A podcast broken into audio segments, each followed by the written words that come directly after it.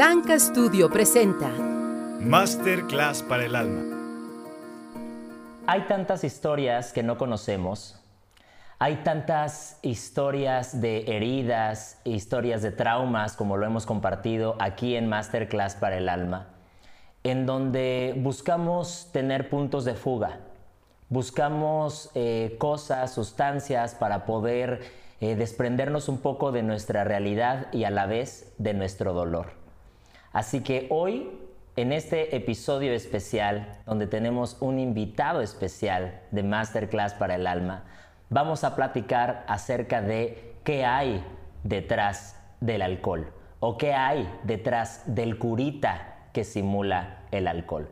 Amiga hermosa. Amigo hermoso. ¿Lista? lista, que lista. Para esta aventura. sí, bienvenido a un episodio más. Hola a todos, bienvenidos a este segundo episodio con nuestro invitado especial. Así es, estamos por primera vez de manera remota, entonces esperamos que disfruten de, este episodio, que tenemos muchísimo, muchísimo que aprender de la persona que ahora les voy a presentar. Este señor, este maravilloso ser humano, eh, Andrés Juárez, a quien ahora le compartiré la palabra y que está aquí con nosotros. Muchísimas gracias Andrés por estar aquí. Es una persona que admiro mucho, que eh, lo considero como una figura paterna también. Y desde hace muchos años eh, te tengo muchísimo cariño, Andrés, y siento que tu historia es una historia hermosa, poderosa y que a nuestra gente, a nuestra tribu, les va a ayudar muchísimo, muchísimo conocer tu historia que queremos que nos cuentes con todo el corazón. Así que, bienvenido, Andrés. Bienvenido, Andrés. Muchas gracias. Muchas gracias. Gracias a ti. Sandra, Sebastián, muchas gracias por, por invitarme. De verdad, este es un honor para mí estar aquí con ustedes. Y efectivamente, este, mi nombre es Andrés Juárez. Traigo una historia muy bonita, de verdad, este, que me gustaría compartir. Y estamos, estoy aquí a sus órdenes para lo que me gusten preguntar. Muchísimas gracias. Listos. Perfecto, muchísimas gracias Andrés. Pues miren, ahora sí que y tribu, pónganse las pilas de lo que vamos a platicar hoy. Esto va a estar muy bueno. Esto va a estar bueno, esto va a estar sabroso. Sabroso, Andrés. Eh, quisiéramos, eh, la razón por la que te invitamos y que te lo comenté, es que tú tienes una historia de recuperación, una historia de recuperación personal, de recuperación de familia, después de eh, una historia de dolor y adicción, ¿cierto? Entonces, me gustaría muchísimo que nos compartieras a grandes rasgos para la gente que no te conoce, eh, ¿cuál, ¿cuál, es esa, esa, esa historia de, de adicción eh, con la que a lo mejor y gente, parte de nuestra tribu, familiares de nuestra tribu, puede estar relacionada con y que sepa más o menos de qué vamos a platicar hoy? Pues sí, fíjate que es muy interesante porque eh, definitivamente pues yo tampoco sabía cuando, empecé a, hacerme adicto al alcohol, este, es porque ya traes, este, ya, ya traes algunas, eh, estás marcado por algunas situaciones de tu vida que le llamamos en este caso lo que son eh, la frustración, lo que es los resentimientos, lo que es la autoconmiseración, que no es otra cosa que, que la falta de autoestima, que es, ay, pobrecito de mí, ay, nadie me quiere. Eso es la autoconmiseración. Y dijiste algo muy importante, que nosotros, este, a través de, empezar a consumir, empiezas como a, esa fuga, es una fuga de, de, tu realidad, esa es la palabra correcta, este, entonces cada vez te va gustando más esa parte de, eh, o sea, no lo haces consciente, o sea, el que estés tomando no lo haces ni porque sepas tú que es una fuga, porque no hay conciencia de eso, sientes un cierto alivio, eh, como que, ay, me siento bien, me siento tranquilo, entonces a través de eso estás buscando siempre tratar de sentirte así, entonces por eso va creciendo tu adicción, porque ya ese momento ya no va a llegar. Si la primera vez me llegó con, con tres copas de que, ay, qué bien me siento, la otra vez me tomo tres y cuatro y cinco y seis, pero ya no es, ya, no, ya no va a despertar esa, esa dopamina que es la como que se nos va pagando cuando trae la autoestima baja, cuando eh, te hace falta esa parte, no sentirte querido en tu propia familia, todo eso, esa parte se va como apagando, entonces lo vas estimulando con alcohol, después ya no te alcanza, entonces ya empiezas a, meterte otra sustancia, empiezas, empiezas con las drogas. Y se va haciendo algo que, como todos lo decimos, eh, ay, no, hombre, esto yo lo dejo mañana y no importa, y ahora que me case, yo dejo de tomar, te casas y sigues tomando más. Y bueno, ahora que nazca mi hijo, dejo de tomar y te la pasas haciendo promesas. Somos el hombre del mañana, ¿eh? Y ya voy a hacer esto y voy a hacer aquello. Y no es cierto. Dicen que nosotros tenemos este sueños, sí tenemos sueños de, de, decimos nosotros, de pompa y poderío, de que yo quiero ser un gran, un gran, este, una gran estrella, quiero ser un gran artista, o quiero lograr esto, quiero lograr acá pero acá nos dicen, pero el alcohol tenía otros planes para ti. ¡Wow! Y ahí dices tú, wow, ¿cuáles son esos planes? Destruirte, quitarte tus sueños, quitarte a tu familia. O sea, el alcohol es celoso, ¿eh? Aguas con eso. Las drogas no se diga. Estamos en esa situación.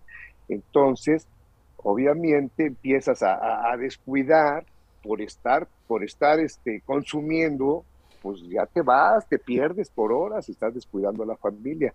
A eso me refiero que es celoso eh, la sustancia o el alcohol porque no te permite estar con ellos, porque estás consumiendo, estás metiéndote droga y entonces te estás alejando y, y, ahí viene otra vez esa parte, la conmiseración, que empiezas a, a decir es que no me quieren, no, no te quieren, tú te estás alejando de ellos. Y obviamente la familia, pues hay un un rechazo, porque entonces empiezas a hacer que se enojen ellos y se hace un show tremendo. Eso es eh, para empezar con, con esto. Wow. Finalmente, esto está fuerte, el, alcohol tiene otros planes para ti y quiero que la tribu lo escuche muy bien lo que acaba de mencionar Andrés y te lo agradezco muchísimo con todo el corazón que nos estés contando tu historia porque Quiero que sepas que eres una persona muy valiente y lo sabes muy bien.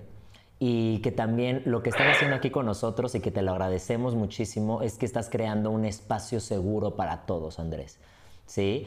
Y mm, ahorita vamos a seguir abordando, de verdad, en este episodio vamos a hablar acerca del cómo, cómo empezó a probarlo, ¿no? Este, ahora sí que qué sucedió, en qué momento llegó a tocar eh, fondo y decir, ¿sabes qué? Hasta aquí necesito poner un alto si, lo, si él lo puso o si lo puso la vida y las circunstancias y luego la recuperación, ¿no? Todo esto vamos a estar platicando. Pero justamente, amiga hermosa, me, parece muy interesante, y Andrés, esto que dices de el alcohol es celoso, de que uno puede tener sueños, puede tener eh, planes, puede tener una, una visión de cómo quiere su futuro, de cómo quiere su carrera, de cómo quiere su proyecto de vida. Pero cuando el alcohol tiene otros planes para ti y que eso implica la destrucción, Aquí me gustaría mucho platicarles un poquito acerca de algo que consulté con mi madre hermosa, te amo mucho más, a quien este, ayer me estuvo ayudando y asesorando un poco porque mi mamá es especialista en, adicciones. Y justamente, y ahí tú me, tú me desmentirás, Andrés, ella me comenta que una cosa es eh, el alcoholismo tal cual como enfermedad, como esta adicción de este sí, como una adicción a la sustancia, sí, química, y otra cosa es el abuso de sustancia. ¿sí? Es decir, me parece que, si no me equivoco, el alcoholismo, tal cual la enfermedad, es genética, o sea, puedes ya traerla en los genes y que entonces cuando tienes estas experiencias que te detonan y te necesitan, híjole, necesito este, como tú dices, esta dopamina, necesito sentirme bien, ya es un camino donde no puedes regresar y que cuando con una sola gota de alcohol como que se vuelve a detonar esta compulsión por tomar mucho alcohol. Y me decía que esto es muy diferente al abuso de sustancia, que de pronto puedes tener episodios en tu vida que dices, venga, venga, me siento mal, necesito tomar, pero eventualmente como no tienes en la genética esa enfermedad, o sabes, o como esa adicción, entonces sí, a lo mejor y te desemprenas, pero eventualmente sí puedes salir y sí puedes llegar a tomar una copa de, alcohol. ¿no? Entonces... Puede ser también como una necesidad, ¿no? Ahorita, bueno, ahorita nos lo dirá también este Andrés, pero por ejemplo, yo en base a mi experiencia, ¿no? Que he tenido familiares alcohólicos también en recuperación sé un poco, ¿no? Este, del programa, ¿no? Sé un poco del tema que ahorita ya lo profundizaremos más con Andrés. Pero, por ejemplo, yo recuerdo cuando lo estudié, ahora que mencionabas que es una enfermedad, por lo menos en AA y en Alanon, ¿no? que conozco muy bien el programa de Alanon, hablan sobre que es una enfermedad mental, bueno, progresiva, ¿no? Mental, este, emocional y creo que hasta espiritual, ¿no? Es así, ¿no? Este, Andrés. Y, y en la parte de mental y emocional, es justo lo que ahorita nos estaba dando la introducción, este, Andrés, eh, que él hablaba ahorita, si se dieron cuenta, en esta parte de, en lo mental sería como esta parte de, de todas estas memorias dolorosas, ¿no? Y todos estos recuerdos dolorosos y, o episodios que estas personas vivieron en su pasado, ¿no? Hasta como en uno de los episodios que hablamos del trauma, ¿no? pueden ser llegar hasta ser hasta eventos traumáticos, donde los dejaron tan marcados que a nivel emocional están, eh, ahorita Andrés ya mencionó, ¿no? Frustración, este, ¿no? También está el miedo, está el enojo, está la culpa, ¿no? Todo depende, o sea, siento que las emociones van a depender de la experiencia y del trauma que vivieron. Y sobre todo también miedo, ¿no? Creo que también hay mucho miedo. Y todo eso, este, por ejemplo, en tanatología, se le o sea, todo eso, todas esas emociones es el dolor del alma. Entonces, es la suma de todo el dolor. Entonces, yo por lo menos de lo que aprendí en mi experiencia es como un dolor sumamente fuerte, ¿no? No es un dolor como como tal vez el que te cause la pérdida de un esposo o un dolor que te cause la, ¿no? un divorcio, una separación, ¿no? o la pérdida de una mascota. O sea, es un dolor muy, pero muy, muy profundo, ¿no? Entonces creo que también eso ahí empieza a haber una diferencia tan grande, porque eh, donde nos hace tal vez como comprender, o sea, de dónde proviene. Esa necesidad. Porque al final, como ahorita lo mencionó bien este Andrés, esta necesidad de, de aliviar mi dolor, ¿no? Porque justo esa es la palabra que utilizó Andrés, aliviar mi dolor, o sea, yo voy a recurrir a un alcohol o a una sustancia, ¿no? Ya sea drogas, como una anestesia emocional, ¿no? Para aliviar ese dolor. Pero, y entonces obviamente, pues como bien lo dijo Andrés, ¿no? Se va sintiendo cada vez más este, rico y, y obviamente lo que pasa ahí es que eh, como bien lo dice Andrés, o sea, eh, eh, estas sustancias lo que hacen es de que justamente no sientas tu frustración, no sientas el miedo, no sientas el enojo, no sientas la culpa, no sientas ese dolor tan profundo. Porque eso es lo que ellos quieren, ¿no? Y muchas personas que estamos afuera no lo comprendemos desde, ese, desde esa perspectiva, desde ese punto. Que ellos lo único que están buscando y lo único que necesitan es hacer algo para quitarse ese dolor. ¿no? Y obviamente como las personas de afuera no lo entendemos y no lo comprendemos, pues viene el rechazo. ¿No? Viene el rechazo de los de afuera de, de, cómo, ¿no? O sea, no podemos, ¿no? A comprender. Y obviamente, como dice Andrés, se va o sea, lo van buscando más y se van necesitando más, porque como lo hemos hablado en otros episodios anteriores, en el tema de las emociones, las emociones ahí van a persistir, o sea, no se van a ir. Lo único que estamos haciendo con una sustancia es adormecer, tapar, pero de alguna forma ya cuando llega a un punto, las emociones van a ¿no? seguir así como ebulliciendo y van a seguir buscando una salida y una fuga para ver por dónde. Entonces obviamente pues volvemos a ese como ese ciclo de otra vez de no, ya las estoy sintiendo otra vez, ya estoy sintiendo esto otra vez, no, no, no, esto está horrible, otra vez. Y otra vez, y otra vez. Pero es eso, es el dolor emocional tan fuerte. ¿No lo crees, Andrés? Sí, definitivamente tocaste un punto, creo que es la base, es la base de la, es la enfermedad. La enfermedad son las emociones, las emociones mal manejadas. Aquí hay algo bien importante y que lo debemos de saber todos. El alcohólico, el drogadicto es un enfermo emocional y es endeble emocional. Endeble emocional, ¿qué quiere decir? Que es muy débil emocionalmente. Entonces a él, decías algo bien importante, a él una, una cosa que hace, dices, ¿qué es lo que me hace a mí consumir? A ver, por ejemplo, un pequeño ejemplo es, a ver, ayer salí de trabajar, eh, no me fui a mi casa, me fui con los cuates, nos fuimos a la cantina, me puse a tomar, se me fueron las horas, tenía un compromiso, no llegué, me gasté el dinero, Entonces todo eso que me genera culpa. Entonces al otro día, ¿qué sucede? Estoy peleado con la esposa, me pide dinero y no tengo. Entonces todo eso me genera culpa y ahí es donde yo vuelvo a recurrir. Ay, una cervecita. Ah, sí, o sea, me relaja, me, me, o sea, me, ya me tomo cuatro y se me olvida a mí si tengo culpa, al contrario, me hago hasta el enojado para seguirle. O sea, es una... Entonces, normalmente la base de esto es, eh, es una enfermedad emocional. Hay, hay, gente que llega y a lo mejor no consume eh, alcohol, a lo mejor no consume drogas, pero es un enfermo emocional, es una persona que está histérica, que anda gritando, que agrede a su familia, que se pelea en la calle, wow, dices, no manches, esa es una persona eh, emocionalmente mal.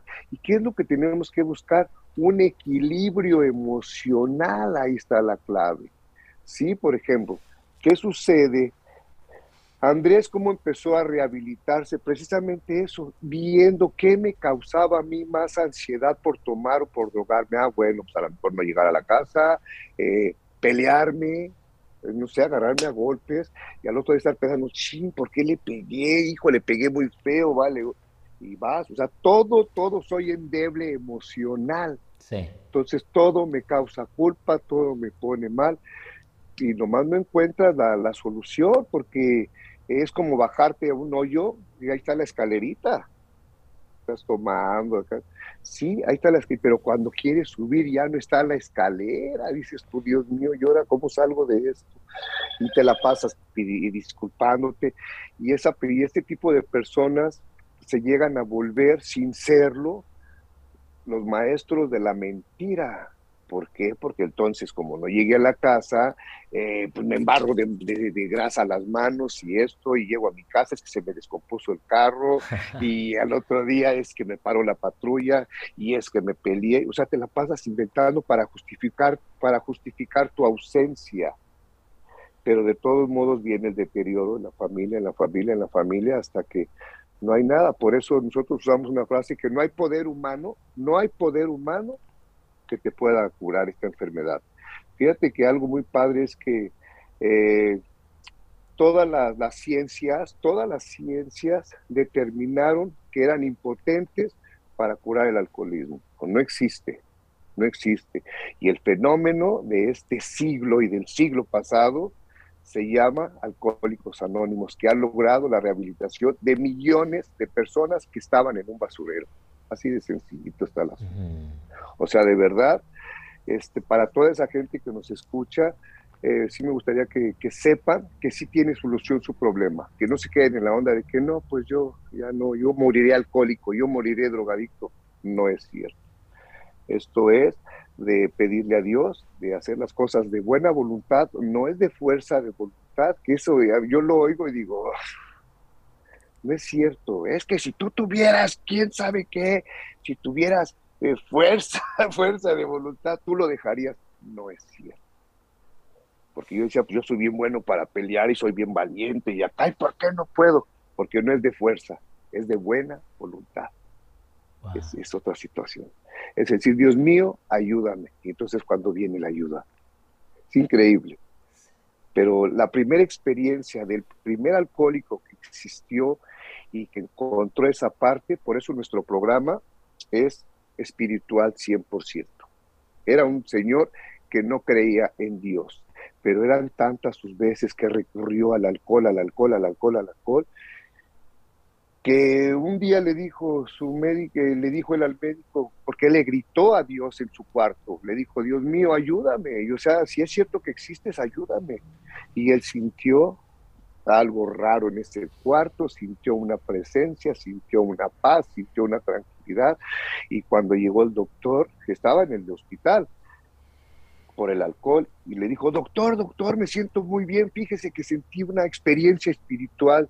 El doctor se volteó y le, dije, no, le dijo, no sé qué haya sentido, pero lo que sea, aférrate a eso, porque tú para mí, para la ciencia médica, tú estás desahuciado, tú vas a morir víctima del alcohol y empezó la historia.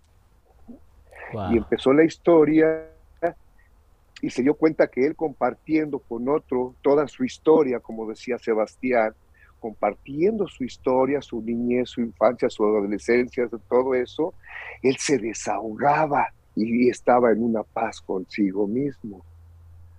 Y se lo contaba a otro alcohólico, y a lo mejor ese alcohólico le hacía caso y empezaba a hacer lo mismo, y empezó a hacerse la cadena de amor, vamos a llamarle así, y se fue corriendo de voz en voz. Esto, o sea, con alcohólicos no es de que, eh, y es como funciona, y de verdad ha salvado millones de personas. Somos milagros de Dios, yo soy uno de ellos. Qué padre, ya, ya. No, no, no, no, producción, no, no Kleenex, ¿verdad? Sí, porque como bien lo decía ahorita Andrés, o sea, e, e, esto que es eh, en otros, no, para otros que no lo conozcan, podría ser, ¿no, Andrés? Como hasta como una terapia en grupo, por los que nunca han ido y los que no conozcan. Y es también como, regresando al tema de las emociones, es una forma de desahogarnos emocionalmente, pero en grupo, ¿no? En conjunto, no individualmente como vas a terapia, ¿no? Con un psicólogo, con un terapeuta y ahí te desahogas personalmente y hablas sobre tus emociones. Aquí la diferencia y lo padre es que es en grupo. O sea, somos muchos y, ¿no? Y, lo padre también que es que nos hace sentir identificados y que pertenecemos por un tema, por un mismo tema donde nos es familiar a todos, donde todos lo hemos vivido y todos lo hemos pasado y como bien lo dice Andrés, eso hace que se pueda crear un punto de un puente de comprensión. Y de identificación. Y de amor, ¿no? Como bien lo decía. Porque al final, acuérdense lo que hemos hablado en episodios pasados o no sé si lo hemos dicho aquí o en Villa Mía, que atrás del miedo o el otro lado del miedo, la otra cara del miedo, ¿te acuerdas que lo hemos dicho? Es el amor. Entonces al final del día, atrás del dolor, ¿no? De un gran dolor, lo que estamos buscando es amor, es ese amor que al final del día no lo estamos sintiendo.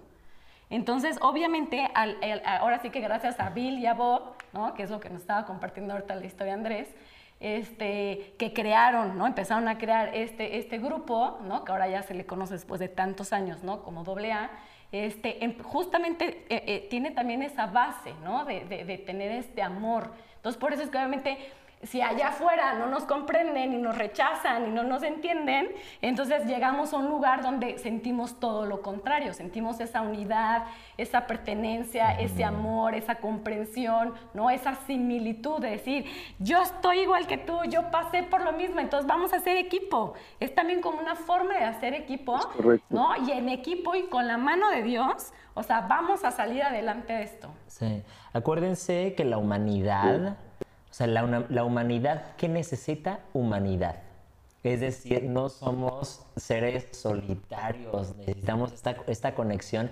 Y quiero nada más con esto volver a hacer énfasis en el poder que tiene contar tu historia con todo el corazón y que alguien tenga el corazón listo para escucharla, porque si así empezó el grupo, ¿sabes?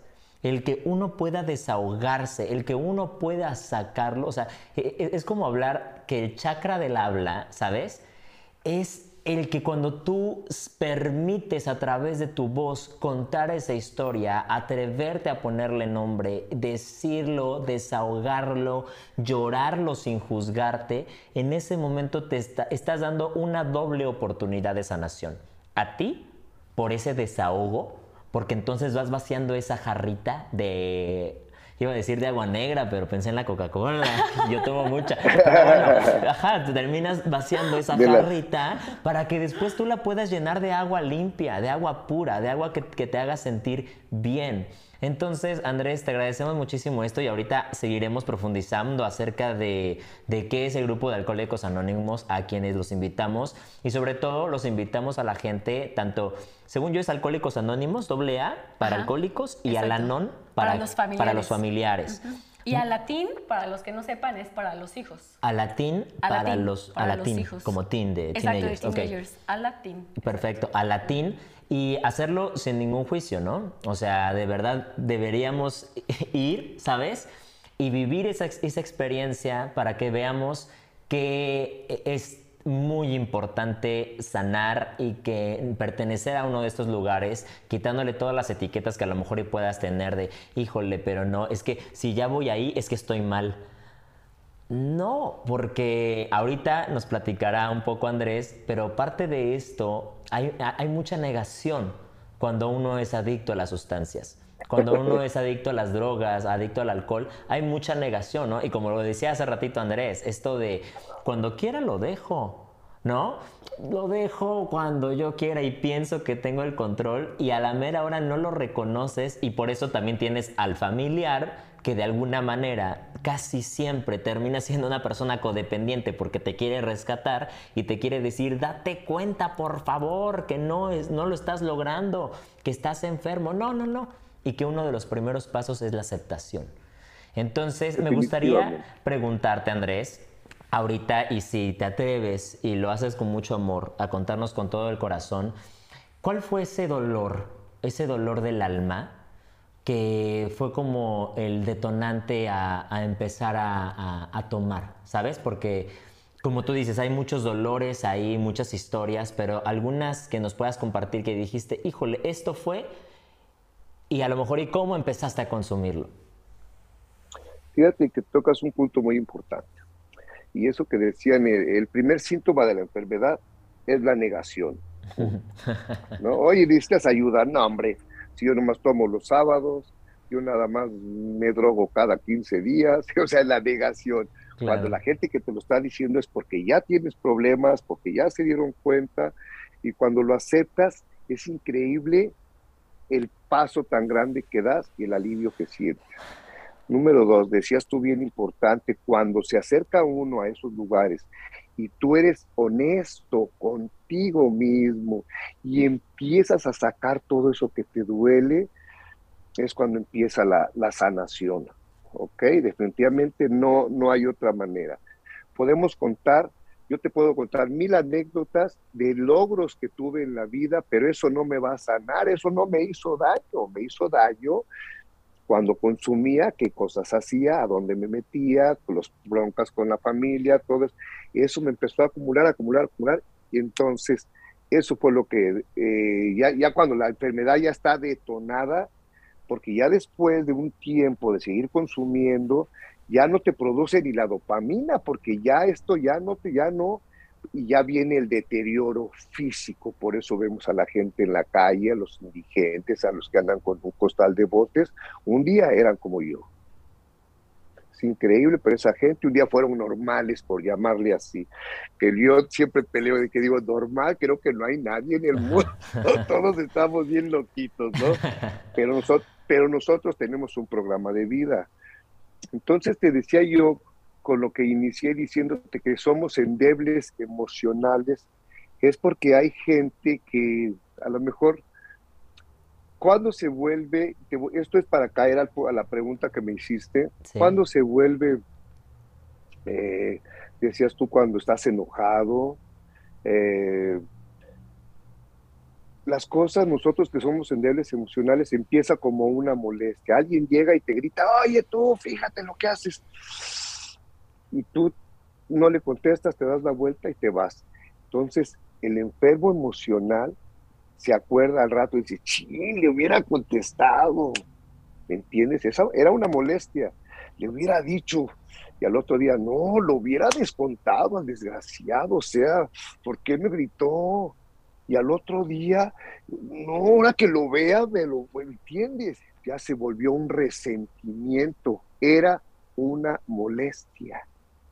La gente normal, esa molestia en dos horas ya se le olvidó, ya sigue su vida, ya está trabajando, ya está haciendo otra cosa y nosotros, porque yo soy uno de ellos, no me puedo hacer a un lado, o sea, no se me debe de olvidar de dónde vengo, decías tú, traigo un tesoro, traigo un tesoro que es toda mi historia.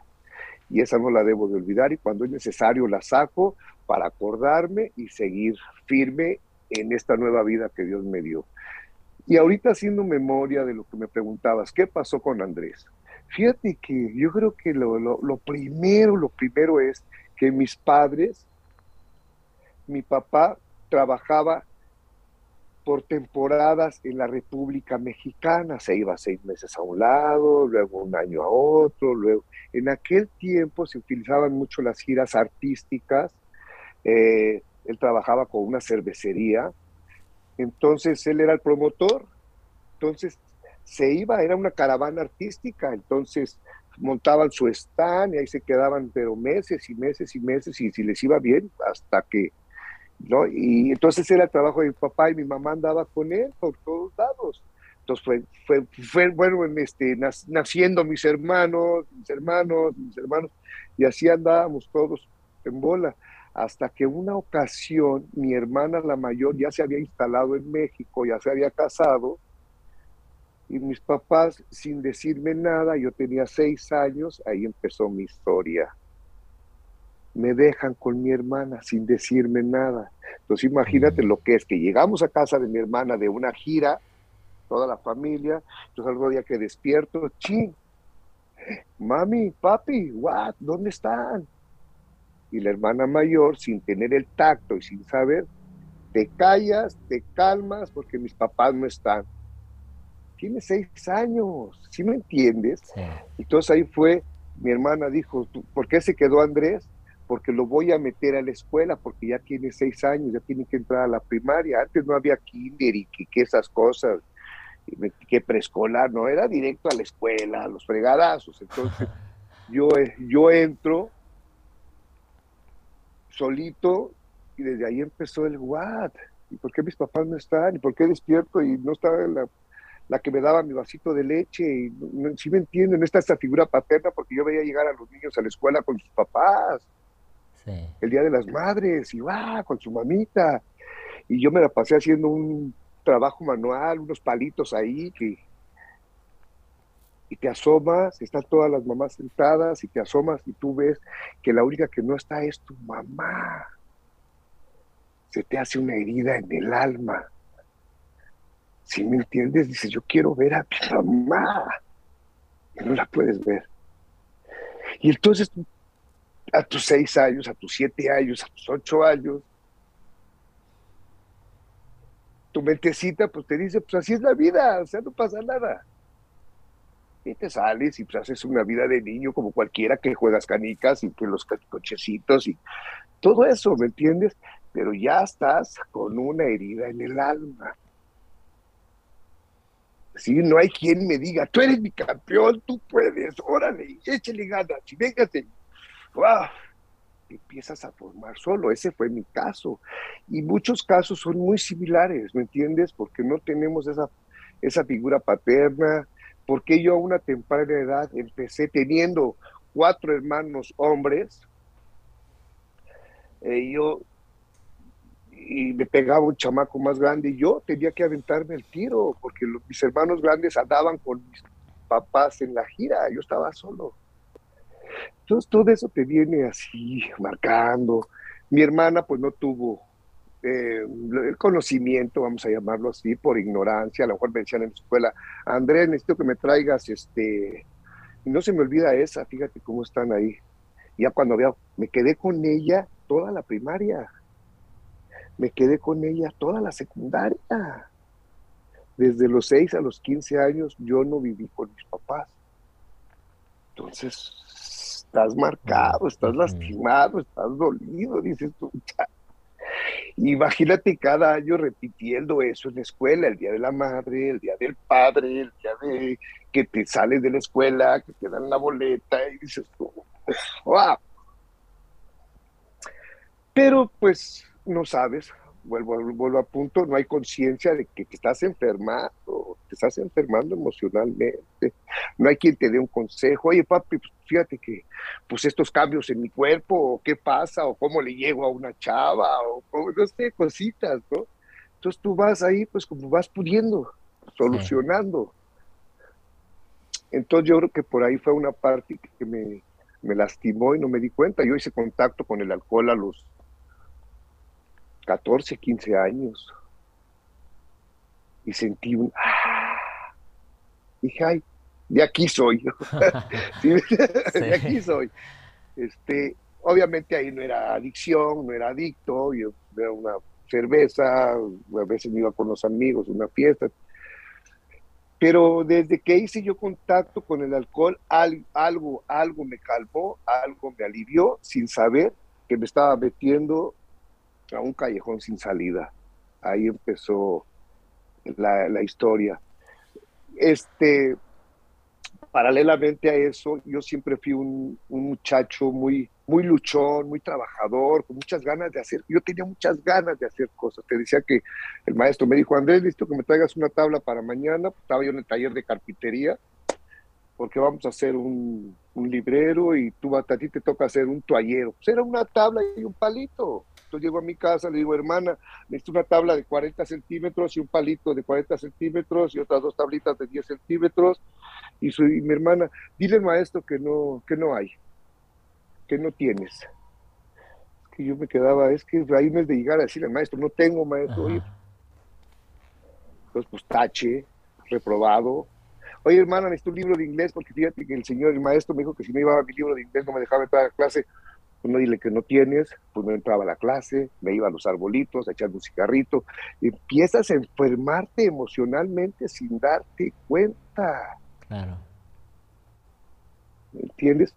Y, te das cuenta de muchas cosas. Entonces dices, ¿por qué mi mamá sí tiene a mis otros dos hermanos, a los más chicos, que hay dos más chicos que yo, y por qué yo no estoy allá? Entonces, ¿qué sucede? Otra vez viene ese sentimiento de, ¿qué pasa conmigo? ¿Por qué no estoy con ellos? Yo también tengo 8, 10, 11 años. Sí. Entonces estás cayendo en esa parte y luego empiezo a pelear yo no soy peleonero, pero soy muy bueno para los trancazos, pero yo, yo peleaba y me dejaba ir con mucho coraje. Y al otro día yo despertaba y decía, ¿por qué le pegué así? ¿Por qué lo agarré así? ¿Por qué dices?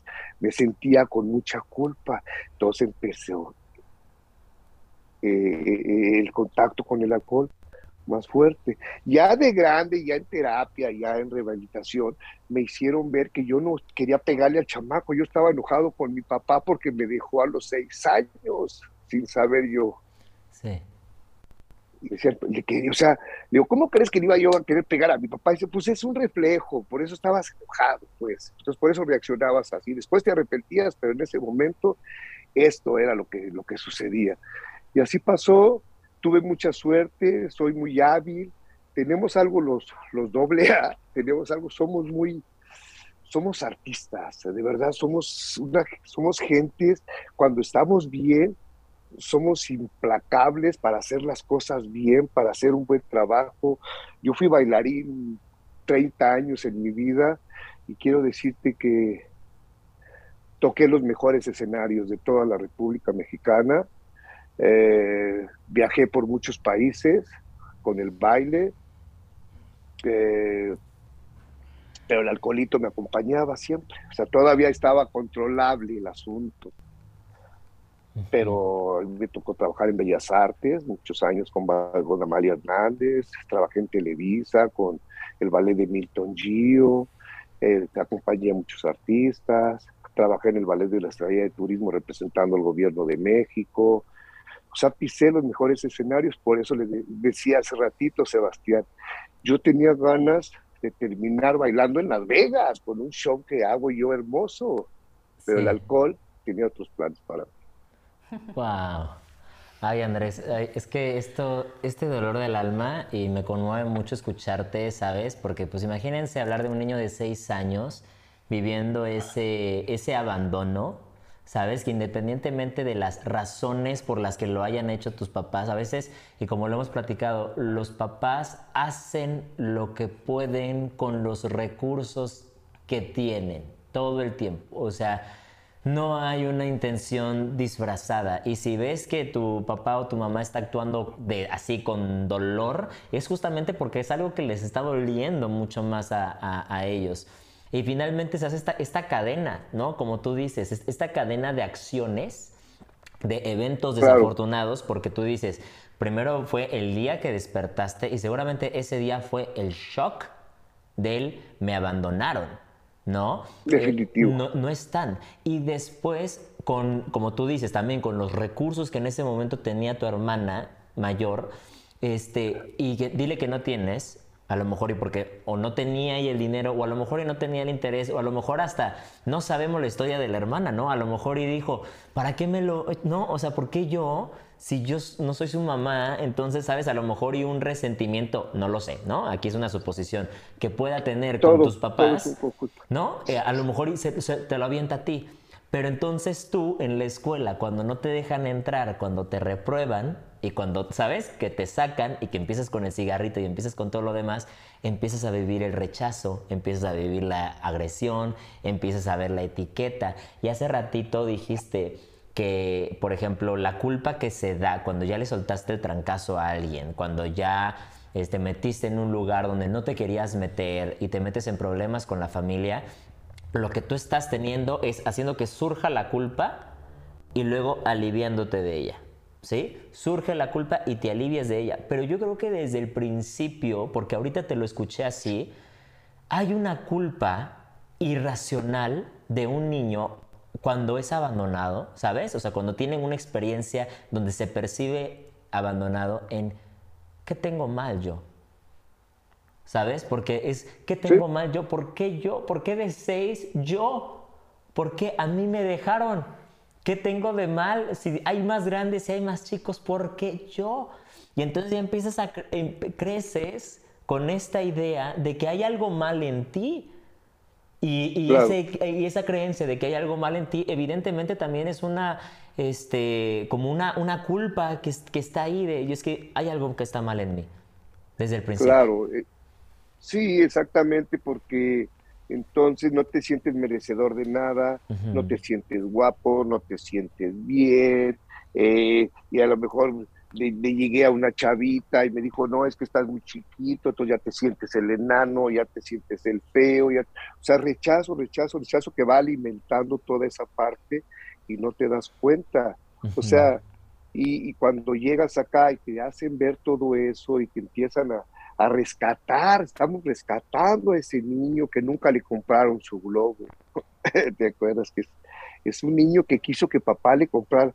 Yo, yo hubo una ocasión en que en una de esas giras que regresan ellos, porque ellos terminaban su gira de un año y llegaban a la casa. Y yo, ay, wow, qué padre, ya llegaron mis papás. Se estaban dos semanas y se volvían a ir, entonces era paso, y a mí me volvían a dejar. ¿entiendes? Hay un episodio que nunca voy a poder olvidar, ni lo quiero olvidar. ¿Sabes cómo me sentí yo? Me dejaron a las seis y se tardaron casi un año porque cuando llegan yo ya estaba en segundo, ya iba a cumplir siete años, pero se le ocurre a mi papá decirme, vente, hijo, vámonos. ¿Y sabes qué se siente, Sebastián? Ir agarrado de tu papá en la calle caminando a los siete años, era el niño más feliz de mi vida era el niño más, wow, voy con ella y un señor grandote, fuerte. Yo agarraba de su mano y él sentía yo su fuerza, porque yo así quería estar. ¿Entiendes? Entonces yo pensaba que ya esto ya se compuso, ¿no? Tú lo tienes, lo, sabes, pero despiertas y otra vez tú estás. Entonces, esas cosas se repitieron muy seguido. Yo decía, bueno, ¿qué está pasando? Entonces, claro que me enfermé emocionalmente claro que me volví un endeble emocional, claro que me volví un inseguro, claro, muchas cosas que, que, no sabía yo cómo, cómo remediar. Y tú decías algo muy importante, mi hermana no tiene la culpa, o sea, a lo mejor yo de chiquito y decía, pues sí, ya de grande ya me hicieron ver, no, mira, lo que acabas de decir tú y es muy cierto. Eh, lo hicieron porque pensaron que era lo mejor, pues ya mételo en la escuela, porque no ande, ahora sí que no ande acá, pues ¿qué anda haciendo con nosotros? que está en edad y todo eso. Yo pienso que fue por buena onda, pero un niño de seis años no lo entiende. Lo entendió un Andrés a los 40 años. Mi papá en su lecho de muerte me dijo, me acerqué yo a su cama, lo abracé, le dije, papi, te quiero mucho. Y me recosté en sus... Es que son cosas bien tremendas. Me recosté en sus piernas, así encima de la cama, y sentí como me acarició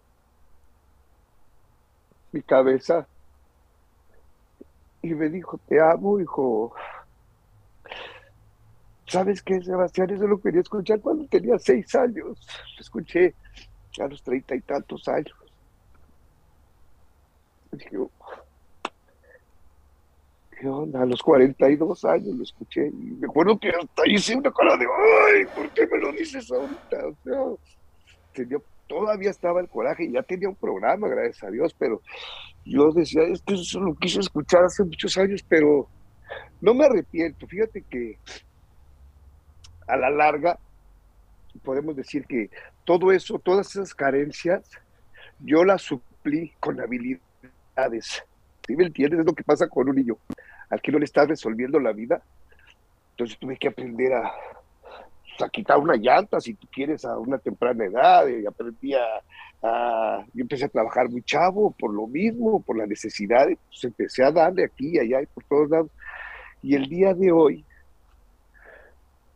veo que todo eso me sirve porque donde me pongo, donde me paro, dicen, oye, qué, qué habilidad y qué experto y qué, qué buena onda. Todo eso ahora me está dando muchas satisfacciones, pero en su momento estuve a punto de, pues, de perder la vida gracias al alcohol y a la droga. Pero te digo que Dios, cuando tú te, yo terminé hincado diciéndole, Dios mío, por favor, ayúdame. Pero así literalmente yo terminé hincado llorando, diciendo, Dios mío, ayúdame porque ya no puedo con esto. Ya estaba muy fuerte mi adicción. Y créelo que cuando uno lo pide de corazón, es la parte espiritual. Al otro día estaba tocando mi puerta para decir, venimos por ti, queremos ayudarte. Dije, no, no, no, no, no. Eso, este digo que son los famosos milagros, ¿no? Y el día de hoy, entre esa gente que fue a ayudarme, soy una persona muy importante con ellos. Mm. Me quieren, somos un grupo que ayudamos a la gente y estamos pasando el mensaje constantemente. De verdad es, es maravilloso, es maravilloso este programa y claro que, que hay muchas, muchos miles de anécdotas que, que compartir, experiencias fuertes que tuve que vivir, pero el programa le llama, eh, no se le llama, el programa es totalmente o 100% espiritual, porque tiene muchas cosas que combinan con, con la Biblia. ¿Me entiendes? En la, en la Biblia dice, el que confesare con su boca todos sus pecados delante de otra persona, le serán perdonados. Y entonces lo que decía Sandra hace ratito, que es cuando vamos y nos subimos a una tribuna y empiezo a confesar todos mis pecados, toda la basura que traigo adentro, es cuando empiezo a aliviarme porque me están escuchando todos ellos. Y es cuando viene la sanación, cuando viene la curación, cuando viene la rehabilitación este, el día de hoy, en este abril, nomás por darles un pequeño dato, cumplo 23 años sin tomarme una gota de alcohol. Y ninguna sustancia, por supuesto. Felicidades, Andrés. Muchas felicidades. sí, este. Entonces, es, es muy padre para la gente que nos escucha que sepa que no, entiende qué le está pasando, por qué es así, por qué actúa así, por qué es agresivo, por qué está histérico, por qué eh, se pelea con todo el mundo. Es nada más que es una gente que está enferma emocionalmente y tiene que buscar una ayuda, ya sea de un terapeuta, ya sea de un grupo, pero que sea muy sincero, su recuperación va a ser muy rápida. Si no, va a ser como la gente que que lo hacen nada más por compromiso y la gente que le llamamos que es recaída, que está recayendo cada rato, cada rato, cada rato, cada rato y su final es cárcel, hospital o el panteón. La gente que no quiere entender, pero es real y verídico, es, esa, no hay de otra. Y los, y los que no, pues estamos del otro lado, estamos del lado de la sobriedad, y le doy gracias a Dios porque hoy tengo a mi familia contenta, eh, eh, pasando cosas fuertes, porque llega un momento en que cuando tú estás metido en eso, estás metido en eso de la, de la terapia, de, las partes emocionales, te vas vas como, como echándole al banco algo emocionalmente y ahí vas guardando, vas guardando, vas guardando, para cuando te viene un fregadazo, el que quieras, emocional, que te separas, que se te enferma un hijo y eso, ya no recurres al alcohol, ya traes eh, el equilibrio emocional y dices, no, Dios mío, échame la mano y estás pendiente del, del problema. Y eso es muy bonito porque entonces tuviste de dónde echar manos, o sea, que no descuiden su rehabilitación. Esto es para, dicen que alcohólico es para hoy y para toda la vida. Entonces, que tenemos que diario estar.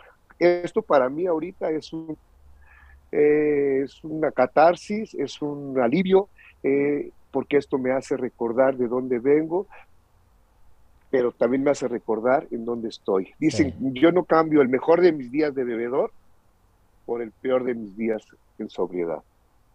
No lo cambio. Y he tenido broncas en sobriedad, fuertes, pero ya sé a dónde correr, ya sé con quién hablar, ya sé qué hacer para no irme a consumir, de verdad. Claro. Estoy muy bien. Ay, Andrés, qué orgulloso, qué orgullosos estamos de escuchar esta historia y seguramente toda la tribu también, a quienes le recordamos que cualquier mensaje que también le quieran escribir a, Andrés o a nosotros, puedan escribirlo aquí en los comentarios de, YouTube o directamente en nuestras redes sociales de Masterclass para el Alma. Y, ay, que, no sé, es que me siento tan inspirado escuchándote, ¿sabes? Yo quiero mencionar algo. Porque fíjate que ahorita que escuchándote, ¿no? Eh, decías, ¿no? Que muchos alcohólicos comparten tu historia, ¿no? En esta identificación por la falta de una figura paterna o una figura materna o ambas, ¿no? Dependiendo del caso, pero como que es como muy común, ¿no? E, eso. Y, ¿no? Y, por ejemplo, escuchándote, este, mi papá sufrió este, lo mismo que tú, ¿no? Solo que él diferente porque él, su papá sí falleció este, de diabetes juvenil cuando él tenía 12 años. Y entonces, qué gran bendición, ahorita al escucharte, qué gran bendición tú tuviste, que a tus treinta y tantos, sí pudiste todavía tener esta oportunidad de escuchar de él el decir te amo, que eso era lo que necesitaba escuchar tu niño de 6, de 7 años. Y, ahora escuchándote también comprendo a mi papá, ¿no? Porque digo, híjole, él, él seguramente ahorita a sus 63 años, se, e inconscientemente ha de estar con esa anhelo y con esa esperanza de que, de que nunca, ya, no, ya de, grande ya nunca pudo escuchar un te amo de su propio padre. Y, ahora, y eso, y, el que yo haya estudiado esa enfermedad en, en, en, Alanón me hizo como comprenderlo muchísimo. Y me hizo también entender, que creo que también es importante que lo platiquemos, aprovechando el episodio y el tema, el tema de los hijos de alcohólicos. Porque muchas veces cuando eres hijo de alcohólico, como es mi caso, mi papá, por ejemplo, ahorita que tú decías que tienes 23, mi papá creo que este año cumple 28 años en recuperación. Y, este, y, eso a mí me hizo, ¿no? Cuando hace 10 años, ¿no? Que, que, fue cuando yo tomé la decisión, digo, cuando era adolescente fui a Latín, por eso es que conozco el programa desde ahí, pero ya, ya de grande, ¿no? Hace 10 años, este, me hizo, pues cuando tenía, ¿no? 30, me hizo llevar, me hizo, ¿no? Circunstancias de mi vida en ese momento me hizo ir a Lanón, ¿no? Para comprender también todo lo que a mí me había pasado, ¿no? Todo lo que yo también estaba viviendo, porque a la hora, a la hora el escuchar tu testimonio, Andrés, es lo, o sea, eso fue lo que le pasó a mi papá, pero también se repitió la historia en mí. Porque entonces yo también este, padecí de una figura paterna. ¿no? O sea, se, se, repitió. O sea, y eso creo que es importante mencionarlo en el programa porque puede ser que en muchas historias y en muchas familias pasen este tipo de situaciones, ¿no? O sea, en mi caso, mi abuelo estuvo ausente, ¿no? Este, mi papá estuvo ausente y entonces el amor de mi papá, del amor de mi abuelo no se lo transmitió a mi papá y mi papá tampoco a mí, ¿no? Entonces esa también, ¿no? Podríamos llamarle como cadena de desamor, ¿no? De mi abuelo, de mi papá, llegó hasta mí y entonces, o sea, ahora sí que como los tres, este, carecimos de esa figura paterna, de ese amor paternal. Y, por ejemplo, a mí algo que me ayudó muchísimo en, cuando llegué a la NON, este, y como bien decía Andrés, desde que el programa es 100% espiritual, y que por ejemplo en ese, en ese momento de mi vida, en esa etapa, yo no sentía una relación ¿no? espiritual y personal con Dios. Digo, sí creía en Él, pero no lo sentía y no lo estaba viviendo. Y algo que a mí me regaló el programa este, y todos los principios que también este, lleva Alanón fue justamente encontrar esa relación espiritual con Dios. Y, el regalo que a mí me dio tan grande es que pude ahora sí que como llenar ese vacío, ¿no? Que por muchos años yo carecí de esa ausencia, de ese amor de mi papá, ¿no? Ahora sí que Dios me lo dio, ¿no? O sea, yo agarrarme de la mano de Dios, literal, un día yo así me vi afuera del grupo, como literal así agarraba esto, ¿no? O sea, subía mi brazo al cielo y me agarraba de él y agarraba su mano y, me acuerdo cómo yo en tribuna transmitía esto, o sea, les compartía esto, ¿no? De que en ese momento vi cómo, cómo él como si estuviera como una transfusión, en vez de sangre, fuera como una transfusión espiritual y como al agarrarme de él, él me estaba llenando de, de lo que me faltaba, ¿no? De amor, de seguridad, de confianza, ¿no? Este, de paz, o sea, todo lo que en su momento mi papá, pues, ¿no? Mi papá, ahora sí que mi papá terrenal no me pudo dar, pero en ese momento el programa lo que me regaló fue el descubrir que tengo un Padre celestial, que tengo un Padre espiritual. Y ahora hoy por mí, ¿no? Eh, hoy, hoy, hoy para mí, o sea, tengo dos papás, ¿no? No nada más tengo a mi papá Juan terrenal, sino hoy también para mí Dios, Dios para mí ya se convirtió en mi papá desde hace 10 años. Y ahora yo, yo, yo lo veo a él como mi papá y me dirijo a él como es mi papá. Y eso me sostiene y me llena de mucho amor. Eso es muy bonito, de verdad, esa, esa parte es la que, la más importante dentro del, programa. Eh, fíjate que lo que a me agradó bastante fue que me dijeron, Andrés, este, antes que nada queremos darte una buena noticia. Dije, ay, a ver, que si tu problema no es el alcohol y las drogas, tu problema es emocional. Dos, otra que te vamos a decir, mira, se te va a quitar la botella, se te va a quitar las drogas, pero te vamos a dar una vida útil y feliz. Dices, wow, ya suena bonito. Eh, la otra es que te dicen, te enseñan a que en esta vida no hay culpables, ¿sí me entiendes? Que siempre no es que mi mamá, para no estar conmigo, mi papá, no hay, decía Sebastián muy acertadamente, ellos lo hicieron lo mejor que pudieron a su, ¿no? A, su capacidad, este, si han sabido que me hacían un daño, jura lo que me llevan pero lo hicieron, hicieron lo mejor que pudieron, me enseñaron a mí que no hay culpables, aún yo habiendo hecho cosas tremendas, pues ni yo soy culpable, no era dueño de mis actos, o sea, pero ya cuando te, entras de lleno a ese programa, te dan algo que es importante para la vida, que se llaman este, valores y principios. Eso es lo que te va a defender en la vida. Tener principios, tener valores o sea, es un programa de vida realmente. O sea, ya una vez que dejaste el alcohol, que dejaste las drogas, ¿qué sigue? Ah, empiezo a componer todo lo que está conmigo. Ah, me acuerdo que hasta detalles como que a lo mejor yo cuando andaba tomando fui le pedí 100 pesos a alguien, ¿no? Para ir a comprarme una botella y nunca se los pagué y bien que me acuerdo que se los debo, pues te habla el programa de decir de reparación de daños, de ir, sabes que oye, yo te debo 100 pesos que me prestaste hace cinco años, te los quiero dar porque estoy en esa parte. ¿Y con qué fin? Porque tú emocionalmente andas cargando eso. Y el otro al que se los debes, te puedo apostar que no se le ha olvidado. Entonces, te anda cargando y diciendo, hijo de su, quién sabe qué, ya no toma, pero no me paga el desgraciado. O sea, es como se llama reparación de daños. Entonces tú vas, haces eso, o a lo mejor agrediste, le, le alimentaste la mamá a alguien, entonces vas, oye, quiero pedirte disculpa, que el día andaba tomado. Empiezas a limpiar tu vida y lo que tú dijiste es muy cierto, empiezas a sentir algo en tu, en tu vida, en tu cuerpo, una presencia diferente eso es lo que empieza a ocurrir. O sea, te toca todos los puntos, el programa es maravilloso, todos los puntos. El más feo, eh, ha llegado gente que dice, pues yo era policía y maté a uno y lo ando cargando y me drogo y la fregada. Pues dicen, usted no es culpable porque las circunstancias así fueron.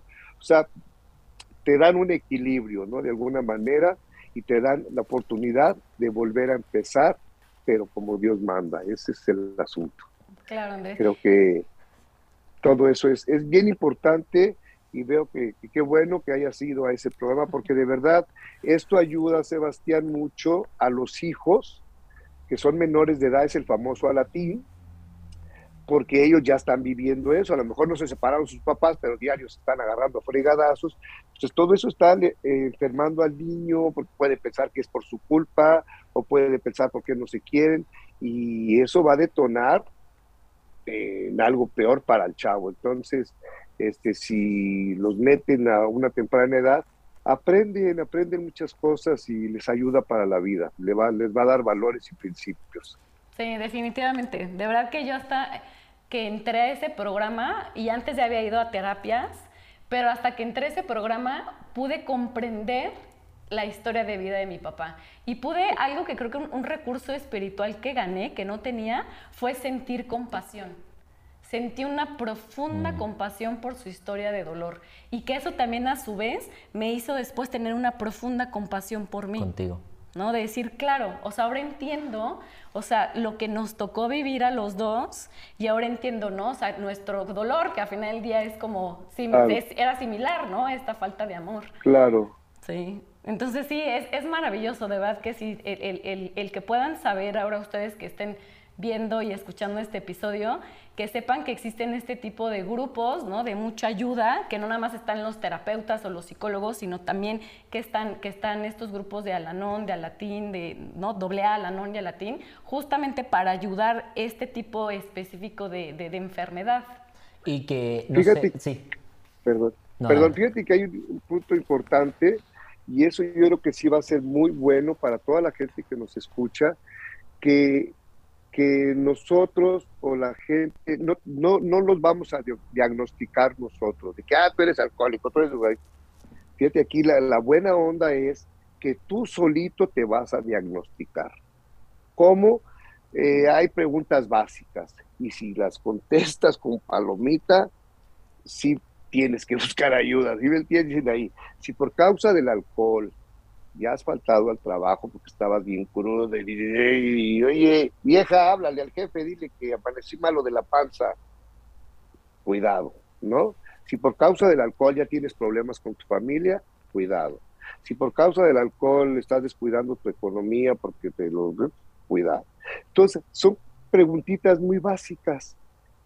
Y si tú contestas que sí, si por causa del alcohol me peleé con mi mejor amigo, por causa del alcohol este, peleé con mi familia, si por causa del alcohol perdí un trabajo, si por causa del alcohol no llegué a un compromiso importante que tenía, perdí un trabajo, perdí una entrevista, entonces tú solito te, te vas a diagnosticar, vas a decir, sabes que sí tengo problemas con mi manera de beber.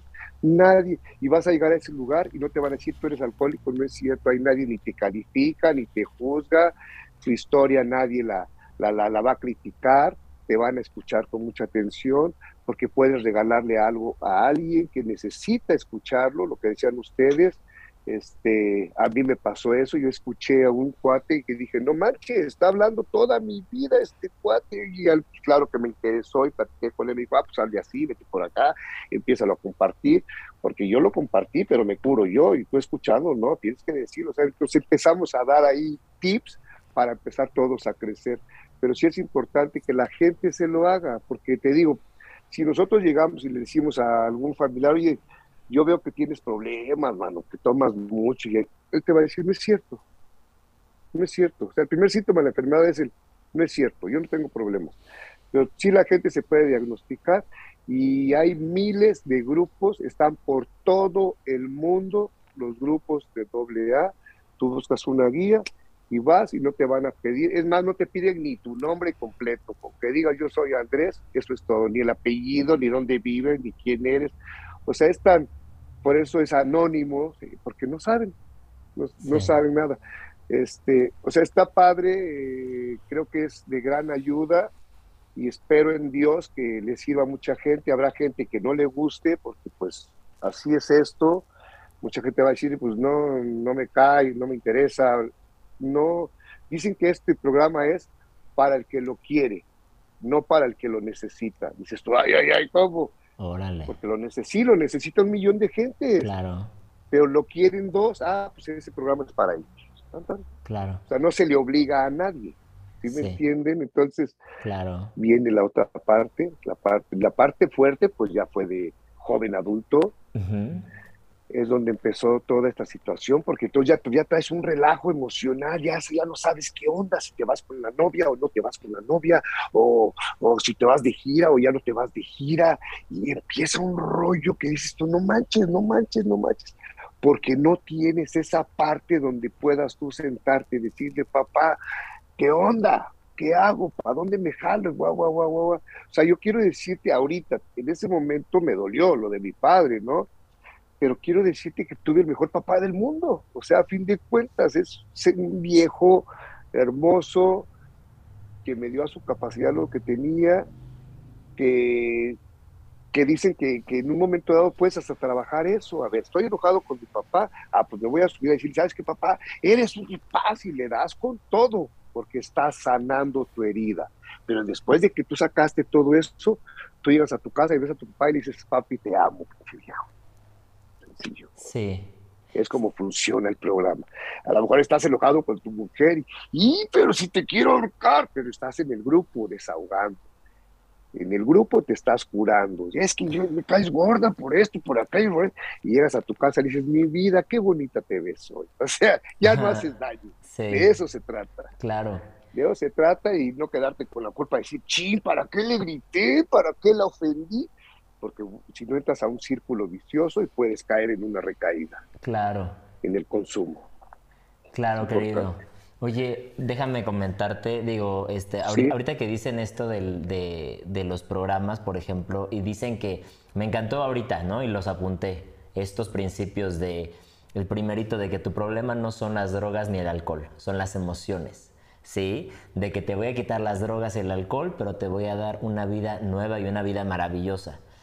Una vida útil y feliz. Útil y feliz, ¿sabes? Entonces, ahorita, este, pues finalmente, imagínate que vas a ir a uno de estos lugares sin que te juzguen, sin que te critiquen, ¿no? De manera anónima, en donde es, un, es un lugar de sanación emocional.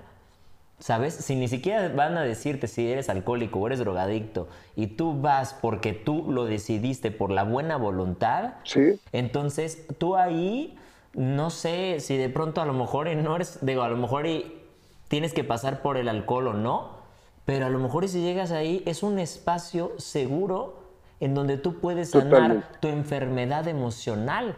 ¿Sí? Porque ya ahorita le quitamos la máscara, o sea, finalmente el alcohol solo es la máscara.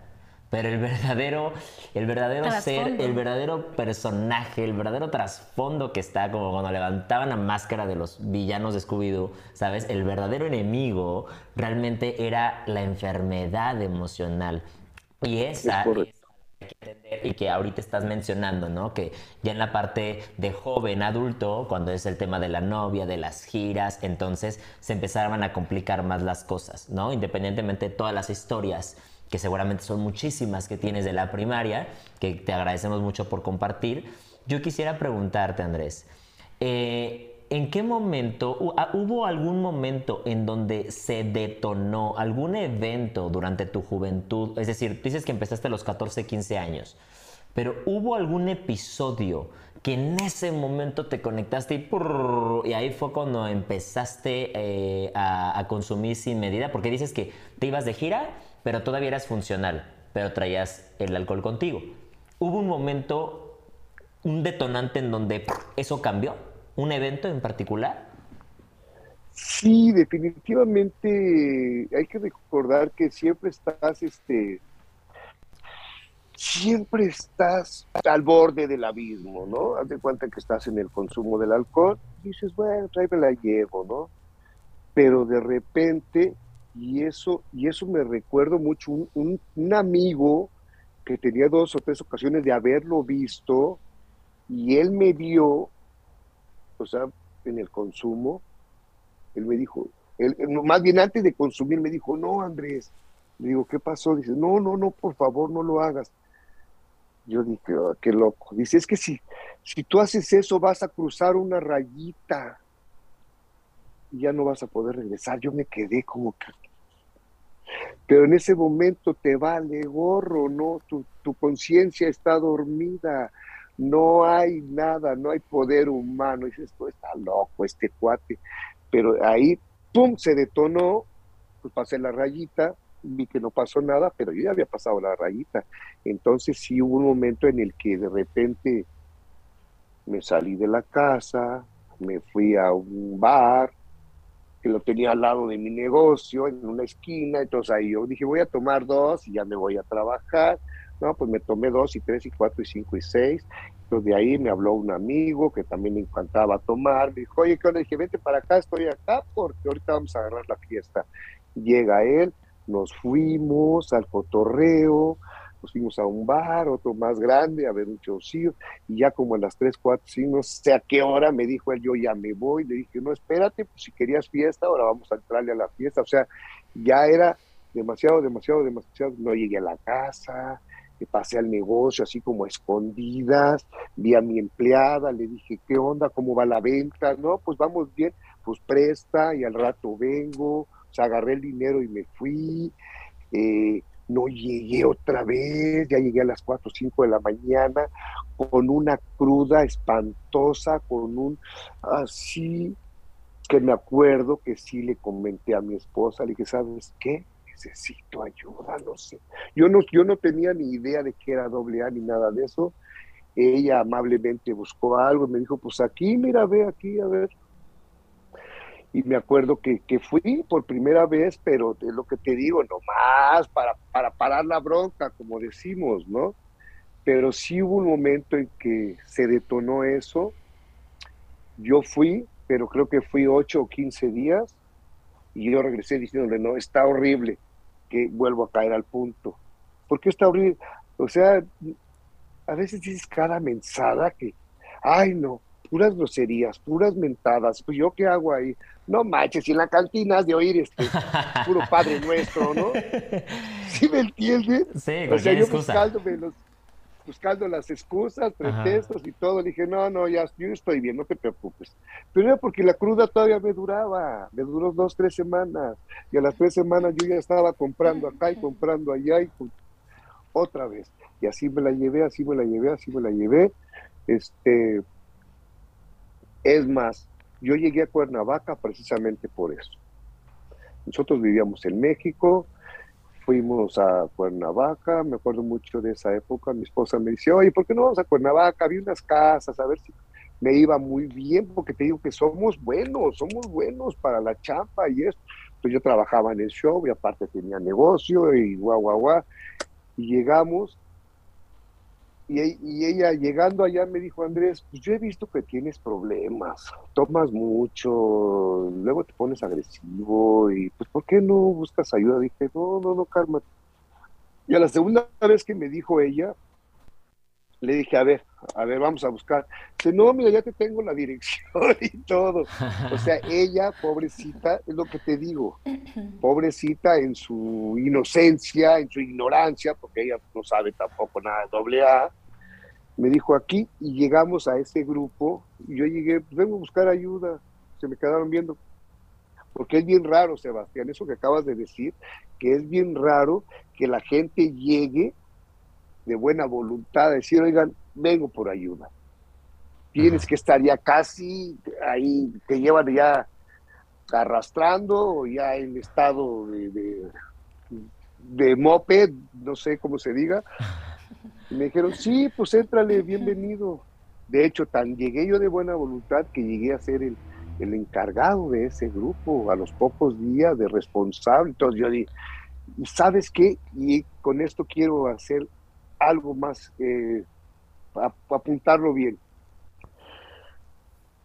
El programa nos habla, yo no sabía eso, de la humildad. Eso es lo que tenemos los alcohólicos, drogadictos, es lo que no tenemos más bien. Tenemos mucha soberbia.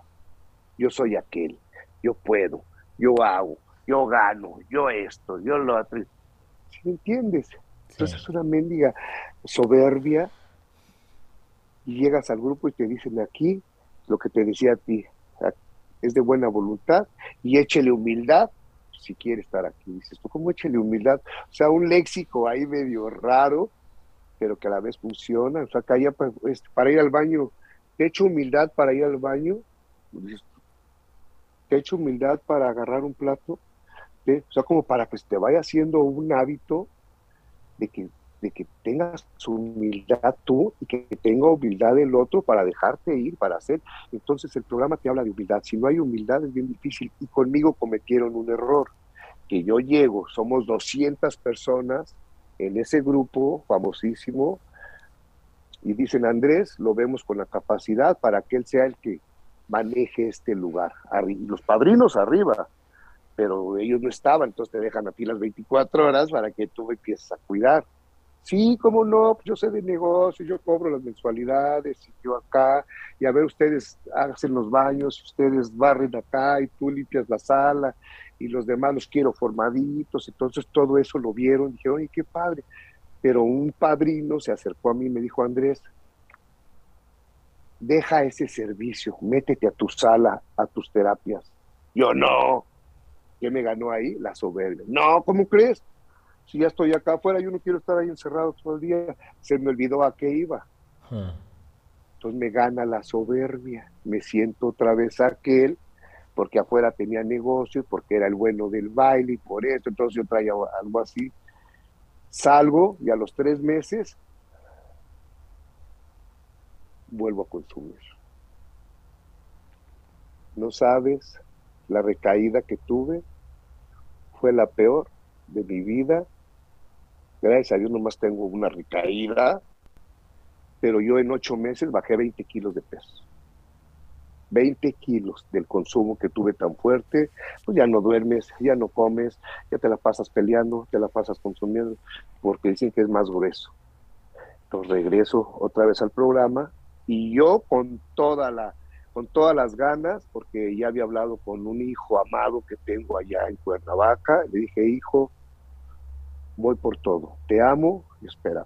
Entonces, cuando me ofrecen servicio de que, oye Andrés, queremos que tú te encargues de la sala, le dije, ¿sabes qué? Yo no vengo por servicios, yo vengo por mi recuperación, a mí déjame en la sala escuchando todas las juntas del día. Yo ahí estuve, me aventé 100 días en el Ave Fénix y desde ese entonces hasta ahorita no he vuelto a consumir. O sea, me prendí el foquito y dije, abusado, a ver por dónde. Y seguí yendo a mis terapias, seguí yendo a las juntas, empecé a dar terapias yo, empecé a, me invitaban a otros grupos a compartir y la gente decía, oye, me encantó, no dejes de venir. Y sé que Dios me usó para llegar a otras personas. No soy yo, es Dios. Sí. Es algo más, mucho más grande. Oye, Andrés, ¿nos podías platicar de ese día tantito? Ah, ¿Nos podías contar de ese día que mencionas antes de que... Ahorita y yo le quiero hacer una pregunta también. Va. ¿Cuál, Sí. Adelante, adelante. De ese día, porque lo acabas de mencionar, ¿sabes? O sea, de ese día en el que hablaste con tu hijo.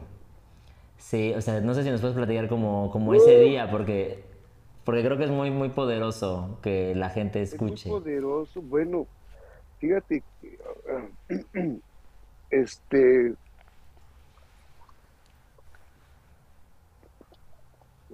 fue algo,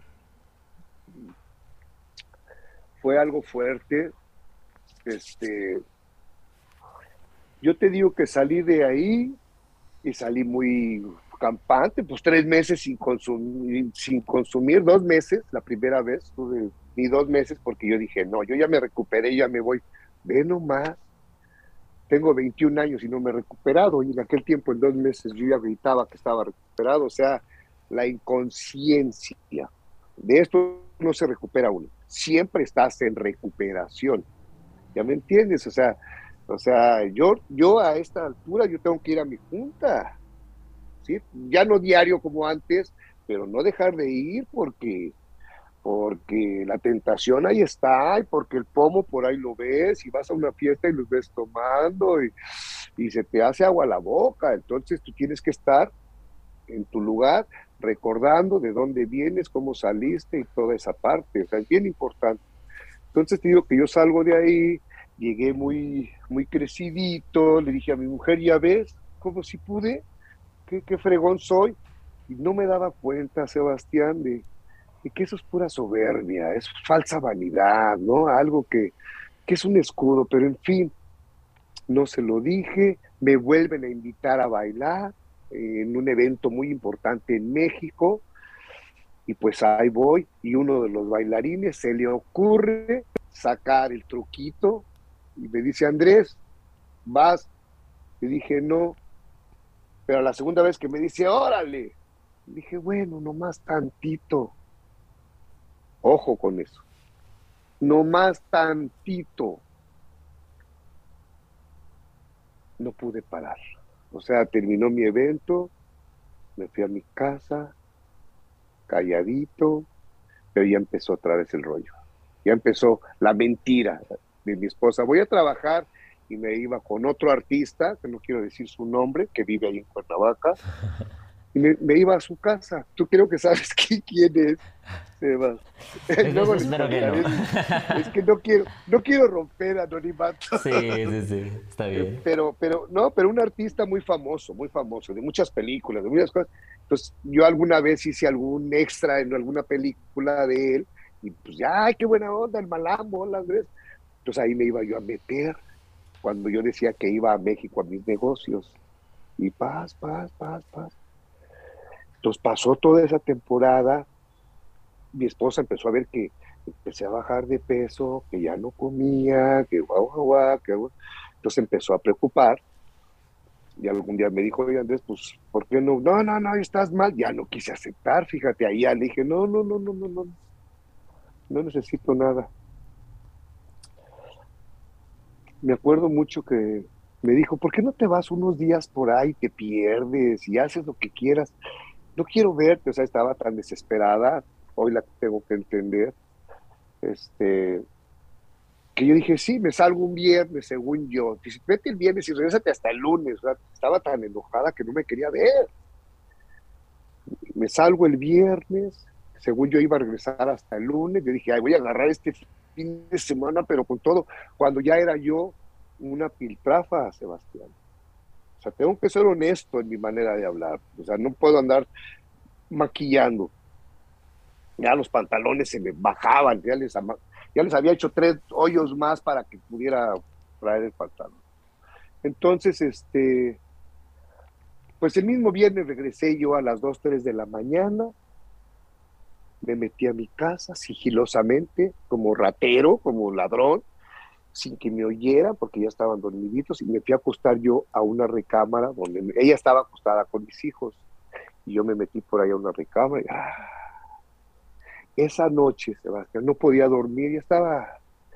Y esa noche, me acuerdo que bajo, y ahí en el comedor de mi casa, se me ocurre, veo un cuaderno de mi hija, de la primaria, un cuaderno y un lápiz entonces abro yo el cuaderno y me pongo, o sea, esa fue mi experiencia, no digo que así sea la de todos, cada quien la tiene diferente, pero mi experiencia fue que empecé a escribirle una carta a Dios, Sandra. Diosito Jesús, por favor, ayúdame, ya no puedo. Y mis lágrimas cayendo ahí. De verdad, yo ya desesperado, ya me veía yo en el espejo y me ponía a llorar. Así me quitaba la camisa y me veía los huesos así. Mi cara ya estaba, no, no, no, no, no, no, no, era un, no lo puedes creer. Yo necesito, por favor, ya sácame de esto, o mátame, o quítame la vida, o ayúdame, no sé qué onda. Guardé la cartita, no sé qué le hice. Y eso fue un viernes en la noche. Entonces el sábado mis hijos no iban a la escuela. Ahí andaba Estefano y Brenda. Brenda estaba más chiquita. Y de repente este, Teren se despertó, me empezó a decir de cosas. No, te dije que no te quiero ver. Ya estaba desesperada, la entiendo el día de hoy. Este, dije, no, cálmate, mira, ya, ya, ya, ya, ya.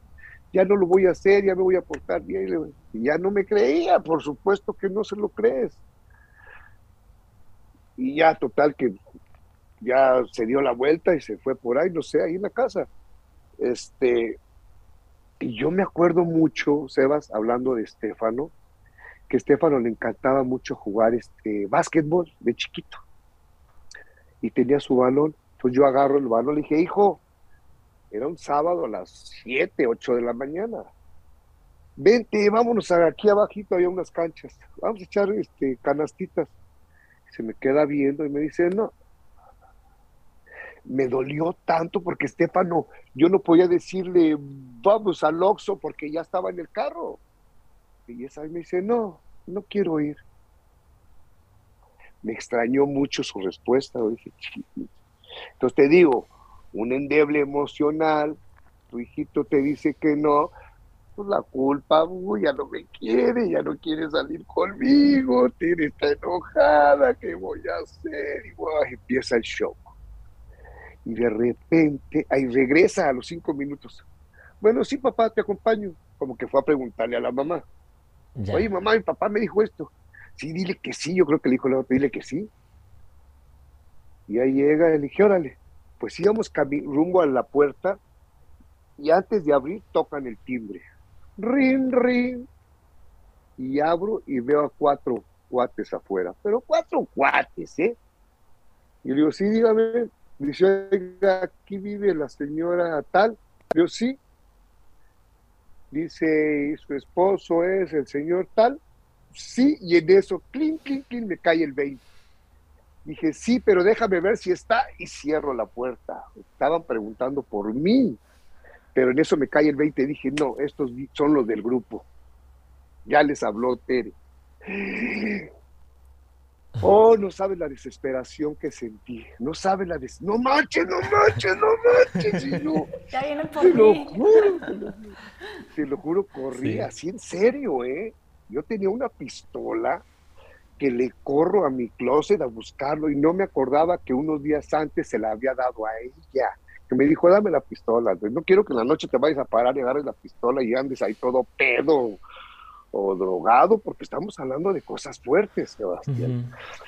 Y vayas a cometer una barbaridad, que se pare el niño y tú creas otra cosa. Le dije, sí, sí, sí, toma, ese ladito, subo yo corriendo. Pues, ¿cuál? Ya me la había escondido, no sé dónde. Entonces mi hijo atrás de mí lo amo, lo amo, lo amo, lo amo, lo amo, lo amo, lo amo. Ya lo quiero ver para abrazarlo. Dice, ¿qué pasó, papito? Bien nervioso, bien nervioso, nueve años, ¿Qué pasó, papito? ¿Qué pasó, papito? Le digo, nada, hijo, tu mamá ya les habló allá los del grupo del Ave y no sé qué hizo. Y la veo a ella en el baño, ¿qué hiciste?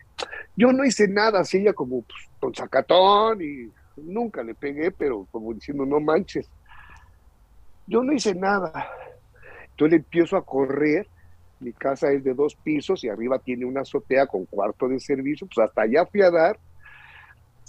Y yo cerrando puertas y Tere, yo y que gritó, pues es él el que se asomó, ¿por qué no lo agarraron? Y ahí van corriendo, ahí van corriendo atrás de mí.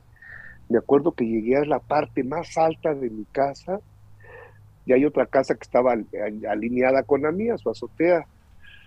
Me acuerdo que agarré unos tabiques que me encontré ahí, dije, como suban, o sea, ya estás en otro rollo, como suban los voy a recibir ahorita estos cuantos.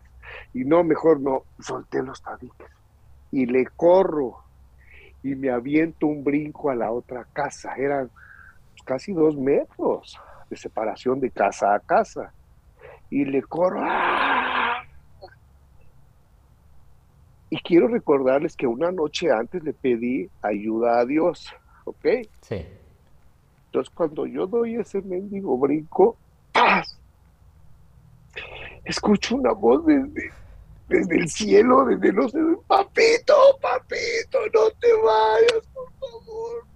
Mi hijo estaba deshecho en llanto y lo vi en la orilla de la barda a punto de aventarse, mi hijo. Dije, no, no, no, con tal de seguirme nunca hubiera alcanzado ese brinco él. Tenía nueve años. Entonces yo volteo, no sé qué me hizo voltear el grito de él, desesperado. Dije, no, no, no, no, no. Yo le llamo el grito de Dios. Este papá, no te vayas. Dice, no te vayas. Entonces agarro vuelo y me regreso y lo abrazo. Hijo, te amo, te amo mucho, hijo. Dice, papito, por favor, no te vayas. Y sus palabritas fueron, papá, no quiero que te mueras. Dice, por favor, papá, yo te voy a esperar. vete a rehabilitar, yo te voy a esperar toda mi vida, papito. Yo estaba llorando, convulsionando. Yo... En ese momento hablé con él y ¿sabes qué, hijo? Te amo, te prometo que sí, sí me voy con ellos, sí le voy a echar ganas y sí voy a salir adelante. Dice, gracias, papi, te amo. Y en eso llegaron los cuates esos, así la parte de abajo, sin desnivel. Dije, ni me toquen, ni se atrevan a tocarme porque yo sé la manera. No te pegan, pero te someten. dije, váyanse abajo, estoy hablando con mi hijo, respétenme. Todavía tuve ese rollo, lo abracé, lloramos un rato juntos.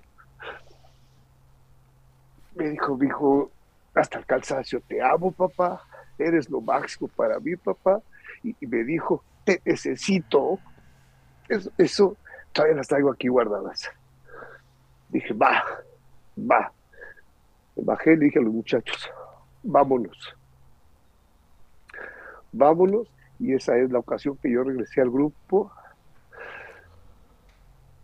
y le pedí perdón a Dios, me hinqué y dije, vengo con todo, y empecé a hacer unas catarsis, decía Sebas, que no se atreve nadie a sacar mi verdad, y eso es lo que me alivió y me dio un despertar espiritual. Y no estoy hablando de más, estoy hablando con toda la, la lógica del mundo, con toda la sensatez, de verdad y hoy veo a Estefano y alguien algún día escuchó cómo hablaba él por teléfono conmigo y me dice, no manches, güey, ya de grande. Sé cuánto te ama tu hijo, güey. Sí, papito, y te amo, papito, y claro, papá, y aquí te espero, papá, y nos vemos, papito, no sabes, no sabes, yo escuchar a mi hijo es, es alimento para mi espíritu, para mi alma de verdad. Él ahorita tiene 30 años y es... Sebastián es su mejor amigo. Sí, lo conozco. Los amo, lo conozco, lo conozco. Entonces, ese es un pequeño testimonio, Sebastián, que querías escuchar. Los amo mucho y le doy gracias a Dios que era un sábado, porque si ha sido un viernes, él hubiera estado en la escuela y yo escapo no sé a dónde, a morirme. Sí. O sea, Dios cuando tiene algo, lo tiene, porque Dios sabía en el fondo de mi corazón que yo iba a cuidar esa familia. Y me la devolvió. Sí, qué gran bendición. Qué gran bendición. Gracias. Gracias a Dios. Gracias a Dios. Muchísimas gracias a Dios. Por eso le dije a Sebastián si puedo regalar algo y que la gente que nos escucha quiero decirles que sí hay solución y que de verdad es maravilloso el otro lado de la moneda. Háganlo. Va a cambiar su vida para todos. Claro, así es. Wow. Wow, Andrés. Gracias, gracias, muchas gracias por, por contar esta historia y, y bueno, o sea, finalmente esto es nada más una partecita, ¿no? De todo lo que tú traes, ¿no? De todo lo que tú, o sea, que tú has aprendido como primero como ser humano, como ese niño de seis años, como ese joven adulto sin guía, ¿no? Porque también desde los seis años, no contar con esa figura tiene que ver también con no tener ese guía, ¿saben? O sea, no tener ese, a, esa persona que ya supimos que los papás son guía. Entonces ir sin ejército, no es ir solos, este, y más a esa edad que más necesitamos ese, ese apoyo, ese, ese acompañamiento. Entonces, este, después verte de, de, adulto, ¿no? Ahorita que cuentas esto, yo no te imagino, ¿no? Como tú dices así, de que te tenías que dar doble vuelta, ¿no? O sea, de la ropa, de, de, ya cómo estabas, ¿sabes? Entonces, eh, me gustaría que la gente vea esa historia en su cabeza, ¿no? Como cuando escuchamos una historia que la visualizamos y todos ahorita nos generamos una imagen, genérate esa, esa, esa imagen para que tú tengas esa, esa compasión, que también te atrevas a escribirle esa carta a Dios, a, quien tú creas, ¿sabes? Pero es como, como lo hemos platicado desde un principio, cuando viene una enfermedad, viene, es una enfermedad de cuando no están alineados los cuatro cuerpos. se necesita trabajar en los cuatro. O sea, ya es para el día de hoy, es una señal tan fuerte que estés escuchando esto y que creas que puedes vivir prescindiendo de una. No. Necesitas del mental, emocional, físico, espiritual, para que entonces de verdad puedas tener una sanación íntegra, completa, que te atrevas a aceptar, estoy mal. Nos da mucha vergüenza a veces decir, estoy mal, ayúdenme. ¿Sabes? Y, finalmente, como dices tú, Andrés, y, eso es algo muy importante, ¿qué claves? ¿En dónde me puedo dar cuenta que estoy mal? Sí, me puedo dar cuenta cuando estoy teniendo en el problemas, estoy teniendo problemas en el trabajo por el alcohol, cuando eh, estoy teniendo problemas con mi familia por el alcohol, sí, estoy teniendo ese rechazo, esas broncas con ellos. ¿Sabes? Estoy perdiendo dinero por el alcohol. Porque entonces ya cuando te das cuenta que estás llegando a un desequilibrio es de humildad. Es de tremenda humildad saber decir, necesito ayuda. Y vengo aquí a eso, a sanarme. No a hacerme güey, no, vengo a sanarme por completo. Entonces, claro. Wow. No sé si tú quieres comentar algo, Miguel y, y poder reconocer que también, ¿no? Si, si se están familiarizando con esta historia de Andrés y con la de nosotros, ¿no? Al ser hijos, el también poder reconocer que también nos faltó, aparte del amor que ya lo mencionamos hace rato, que nos faltó también aprender otros recursos, otras herramientas, ¿no? Otras, el manejo de nuestras emociones, ¿no? Principalmente, ¿no? Y entonces, eh, este, si, es importante que ahorita que, están viendo este episodio, que sepan que este grupo que estos grupos nos ayudan a tener este aprendizaje, a, tener estas herramientas, como decía bien Andrés hace rato, adquirir valores, adquirir principios, adquirir recursos y respuestas emocionales que no aprendimos desde niños y, este, y, en estos lugares los aprendemos.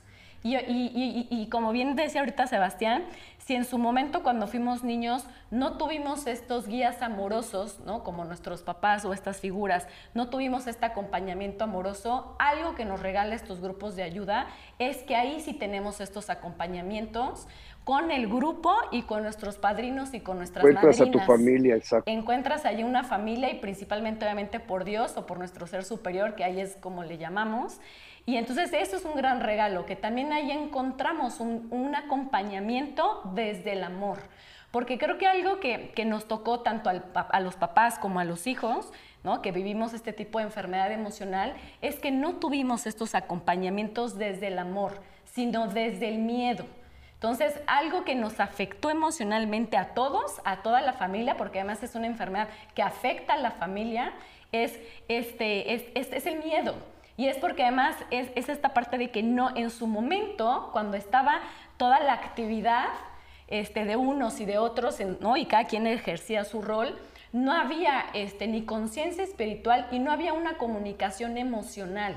Ni siquiera, ni siquiera expresábamos nuestras emociones, ni siquiera hablábamos de lo que sentíamos, o sea, entre nosotros. Entonces, ya desde no hablar y, no, y desde no expresar este, ese miedo y ese dolor tan profundo que todos van teniendo a nivel familiar, entonces, pues obviamente eso también va creando esa, ese rechazo, esa negación, ese silencio, ¿no? Ese, e, ese, ese, ese el apartarnos, ¿no? El, el, que esto es tan incómodo y esto es, tan, es una experiencia tan desagradable que mejor, a ver, mejor, ahora sí que aprendo a huir, ¿no? O sea, ahora sí que el, alcohólico, el que le toca vivir esta experiencia, ¿no? Que, se les ha llamado alcohólicos y entonces ellos huyen con el alcohol, ¿no? Con una sustancia, en el caso de los drogadictos. Y la familia, ya sea la esposa o los hijos, huyen de otra manera, se aíslan de otra manera.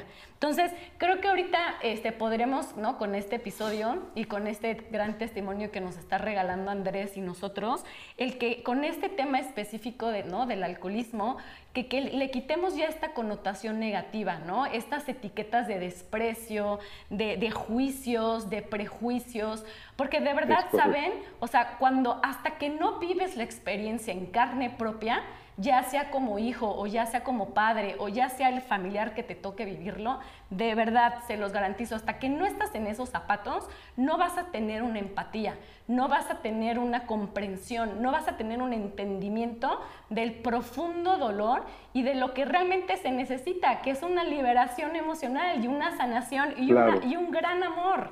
¿no? Entonces los invitamos a, que, a que, que, si algo podemos, este, ahora sí que es uno de los lemas de Alanón, que empiece por mí, este, que empiece por mí el quitarme estos prejuicios, el quitar estas etiquetas, el, que, el quitar este rechazo, el estar huyendo, el no enfrentar, el evadir, ¿no? Porque tal vez el alcohólico lo hace con el alcohol, pero como hijo tal vez lo hago de otra manera. Entonces es dejar de hacer eso y es, y es un trabajo y es un proceso, como bien decía Andrés, de mantenimiento continuo, de estar todo el tiempo aprendiendo a manejar mis emociones, a conocerme. Por eso es tan importante en el, en el programa este cuarto paso de examen de conciencia, ¿no? Elaborar un examen de conciencia, porque también ahí es cuando empiezas a conocerte. Porque cuando, cuando vivimos en una familia, este, y, toda la familia pues está viviendo ¿no? esta enfermedad, no se conoce. O sea, no, no, hay o sea, no se conoce ni, ni, ¿no? ni, ni el alcohólico, ni la, ni la esposa, ni los hijos. O sea, no hay conocimiento, vamos, de nada. Entonces es un programa, como decía Andrés, tan bondadoso, tan espiritual, tan hermoso, de mucha, de mucha ayuda, de mucho, de mucho aprendizaje. Porque ya por último yo les comparto en mi experiencia que a mí el programa de 12 pasos, mi madrina me enseñó algo hermoso que se los comparto para que sepan y también tengan un poco más de información, ¿no? Porque como lo hemos mencionado en el programa, la información da mucho conocimiento y sabiduría, que es lo que nos otorga el programa. Y ella me, ella me enseñó los pasos, los 12 pasos de esta forma. Ella me decía, los tres primeros pasos, Sandra, te ayudan a que recuperes tu fe. Porque obviamente cuando yo llegué yo no tenía nada, así, nada, ¿no? O sea, por supuesto que ni tenía fe, ¿no? Entonces ella me decía, los tres primeros pasos te van a ayudar a que recuperes tu fe y que tengas una fe, ¿no? Y entonces esa va a ser como un primer, como peldaño, una base sólida, ¿no? Que vas a empezar a construir gracias a los tres primeros pasos. Después me decía, los otros siguientes tres pasos, este, que es cuarto, quinto y sexto, te van a ayudar a que puedas tener una transformación, que puedas, ¿no? Este, ayudarte. Y luego me decía, los otros siete, ocho y nueve te van a ayudar, los otros tres, a que puedas hacer una reparación, ¿no? Una reparación de daños, ¿no? Que eso también habla mucho de esos pasos. Y puedas repararte a ti y reparar tus relaciones este, con, tu, con tu familia o a quien hiciste daño, ¿no? Por, por este mal manejo de emociones. Y los últimos tres pasos, 10, 11 y 12, ella me compartía y me decía, estos te van a ayudar a que puedas mantener tu, despertar espiritual, ¿no? Porque si mi memoria no me falla, Andrés, ayúdame, ¿no? El doceavo paso dice algo así, ¿no? Una vez teniendo, este, a, través de estos doce pasos, una vez teniendo este despertar espiritual, ¿no? Algo así, ¿va? Este, ¿no? Podremos mantenernos, este... Exacto. El paso número 12 es lo que dice, después de haber practicado los, once pasos anteriores, hemos llegado a un despertar espiritual y me voy a mantener ahí. Sí, está, está muy bien. Y mantenernos así, exactamente. Entonces, fíjate, mi madrina me lo... buena madrina. Buena madrina, ¿verdad? saludos a mis madrinas, porque además tuve dos, a Lule y a Lupita. Muchos saludos a mis buenas madrinas. Sí, te digo, hay muchos temas, porque te digo, lo que más me, lo que más me gustó, porque te digo que somos, somos, porque eh, que sí tenemos esa sutileza, sí tenemos esa delicadeza para todo eso. Lo que más me gustó fue la parte de, de que no nada más era, porque eso piensa uno, cuando llegas a esos lugares piensas que nada más te van a enseñar a dejar de beber. No, dicen, ese es el primer paso. Te van a enseñar una nueva forma de vivir y te abarca todos los temas. Hay uno que luego, si hay oportunidad, me encantaría, lo que afuera le llaman los siete pecados capitales, en doble A se llaman los siete defectos de carácter. Y esos son básicos también, saber ir acomodándolos para ver, dicen por ahí, en dónde se descoyuntaron tus defectos de carácter, que es la ira, el orgullo, eh, la lujuria, la pereza, o sea, siete defectos de carácter que también se trabajan y tú a través de que hagas es una, una escritura dices, ay, aquí es donde ando bien mal, mano, me encanta hacer mensada y media o ver pornografía y espérame tantito, o sea, se, ha perdido un equilibrio, y, pero no, no los siete están mal, puedes tener eh, uno bueno, o, la ira es algo que te dio Dios como un para que tengas un buen carácter, para defenderte, para defender a tu hijo. No la ira es para estarte peleando con cada hombre. Que, o sea, entender, te los dio como dones, pero nosotros los hicimos defectos.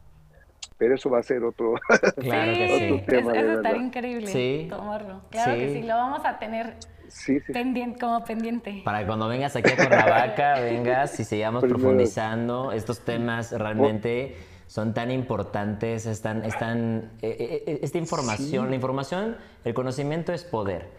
Pero imagínate el nivel de empoderamiento que puedes tener al tener tanto conocimiento de ti.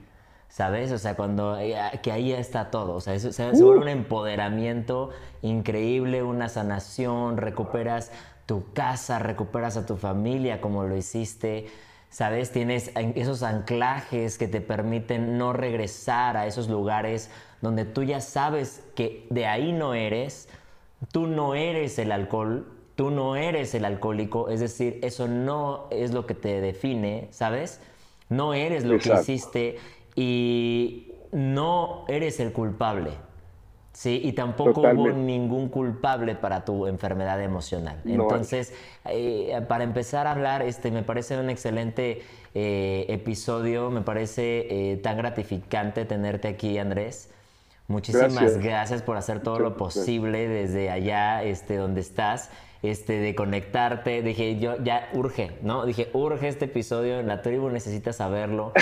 Porque... Además era un tema que no habíamos hablado. Sí. Entonces es muy enriquecedor para toda la tribu. enriquecedor que lo tomen, que, que lo conozcan para que a lo mejor y ya seas tú eh, una persona que a lo mejor está teniendo este contacto con un abuso de sustancia o de pronto te puedes identificar con la historia de Andrés, o a lo mejor ya tuviste una recaída, o a lo mejor eres una persona que orgullosamente aquí vas a poder decir, llevo tantos años trabajando en mí, sabes, llevo tantos años sin una gota de alcohol y que orgullosamente puedas contar también tu historia con todo el corazón, como lo hizo el día de hoy Andrés. De eso se, de eso se trata, que, que se sumen eh, otras personas, que se haga algo grande. De verdad, yo lo único que puedo decir eh, para resumir esto es que si este programa lo manejáramos toda la gente, este sería otro mundo, de verdad. Te habla de valores, de principios, de honestidad, de sinceridad, de muchas cosas, de muchas, muchas cosas este, que, que puedes tener, que puedes recuperar. Algún día los tuviste, algún día fuiste un niño sano cuando tenías como dos años, bueno, pero lo fuiste.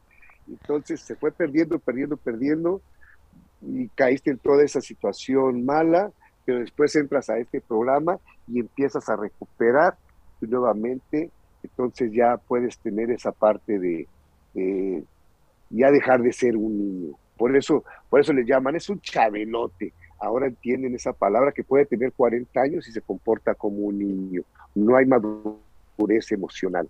Y a través del programa vas adquiriendo eso hasta que logras esa plenitud. Claro.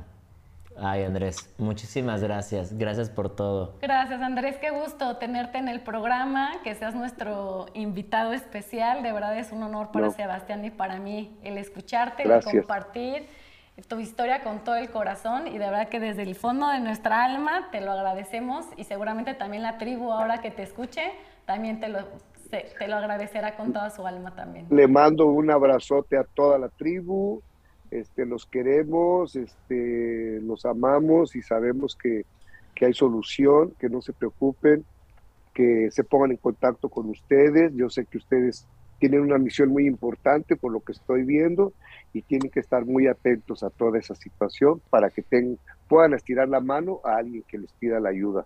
Gracias por invitarme y es un honor para mí haber estado con ustedes también. muchas, gracias, Andrés. Y de verdad, cuando vengas, por acá nos vamos a ver para platicar de, otros detalles, ¿no? Y como tú dices, hay un sinfín de cosas que vamos a seguir compartiendo. Pero por lo tanto, muchas, muchas gracias, Andrés. Te lo agradecemos muchísimo. Gracias a toda la tribu por escucharnos en este episodio especial de Masterclass para el Alma. Esperamos que toda esta información te haya servido y que te dé este, eh, eh, esta historia un, un ejemplo de cosas que no te imaginas. Y como lo bien lo dijiste, amiga, Un parteaguas. no, un parteaguas y seamos, no seamos personas que juzguemos, ¿sabes? O sea, creo que no, No. hay, no hay nada más, este, ay, y lo voy a decir, no hay nada más miserable que una, una persona que pueda juzgar, ¿sabes? Sin, sin conocer, sin ponerse en los zapatos de, de- de otra persona. Entonces, aquí en este círculo que estamos abriendo de tanta empatía, es muy importante nunca perder de vista eso. ¿Sí, Andrés? Eso, eso es definitivo, perdón, este, Sí, no, ahondando en lo que acabas de decir, es que desgraciadamente hay todo tipo de gente, va a haber gente que, que critique, como, como toca decir, cuando no hay nada más miserable que eso. La, la crítica es, la, la- eh, como dicen, la crítica es aquello que hace el hombre fracasado al hombre de éxito. Es un monumento que le hace. Cuando lo critica es porque yo estoy mal y no quiero reconocer que algo bueno me está regalando. Entonces, nosotros tenemos que estar abiertos, sabemos que va a haber gente que no le guste, pero va a haber mucho más gente que sí le guste y que quiera este tipo de programas, definitivamente. Gracias. Andrés. Y para eso estamos Que- aquí. Que Dios les bendiga mucho y estamos Bueno. en contacto. Yo tengo algunos asuntos por allá en Cuernavaca, yo creo que para fines del mes que entra ya les estaré visitando, yo les aviso también. Y si no, pues tienen mi teléfono, cualquier cosa que necesiten. Sebastián, Sandra, estoy a sus órdenes. Gracias, Muchas Andrés. gracias. Igualmente a ti, Dios te bendice. Muchísimas gracias. Aquí estamos para seguir creciendo juntos. Síganos en nuestras redes sociales. Y esto es Masterclass Para el alma.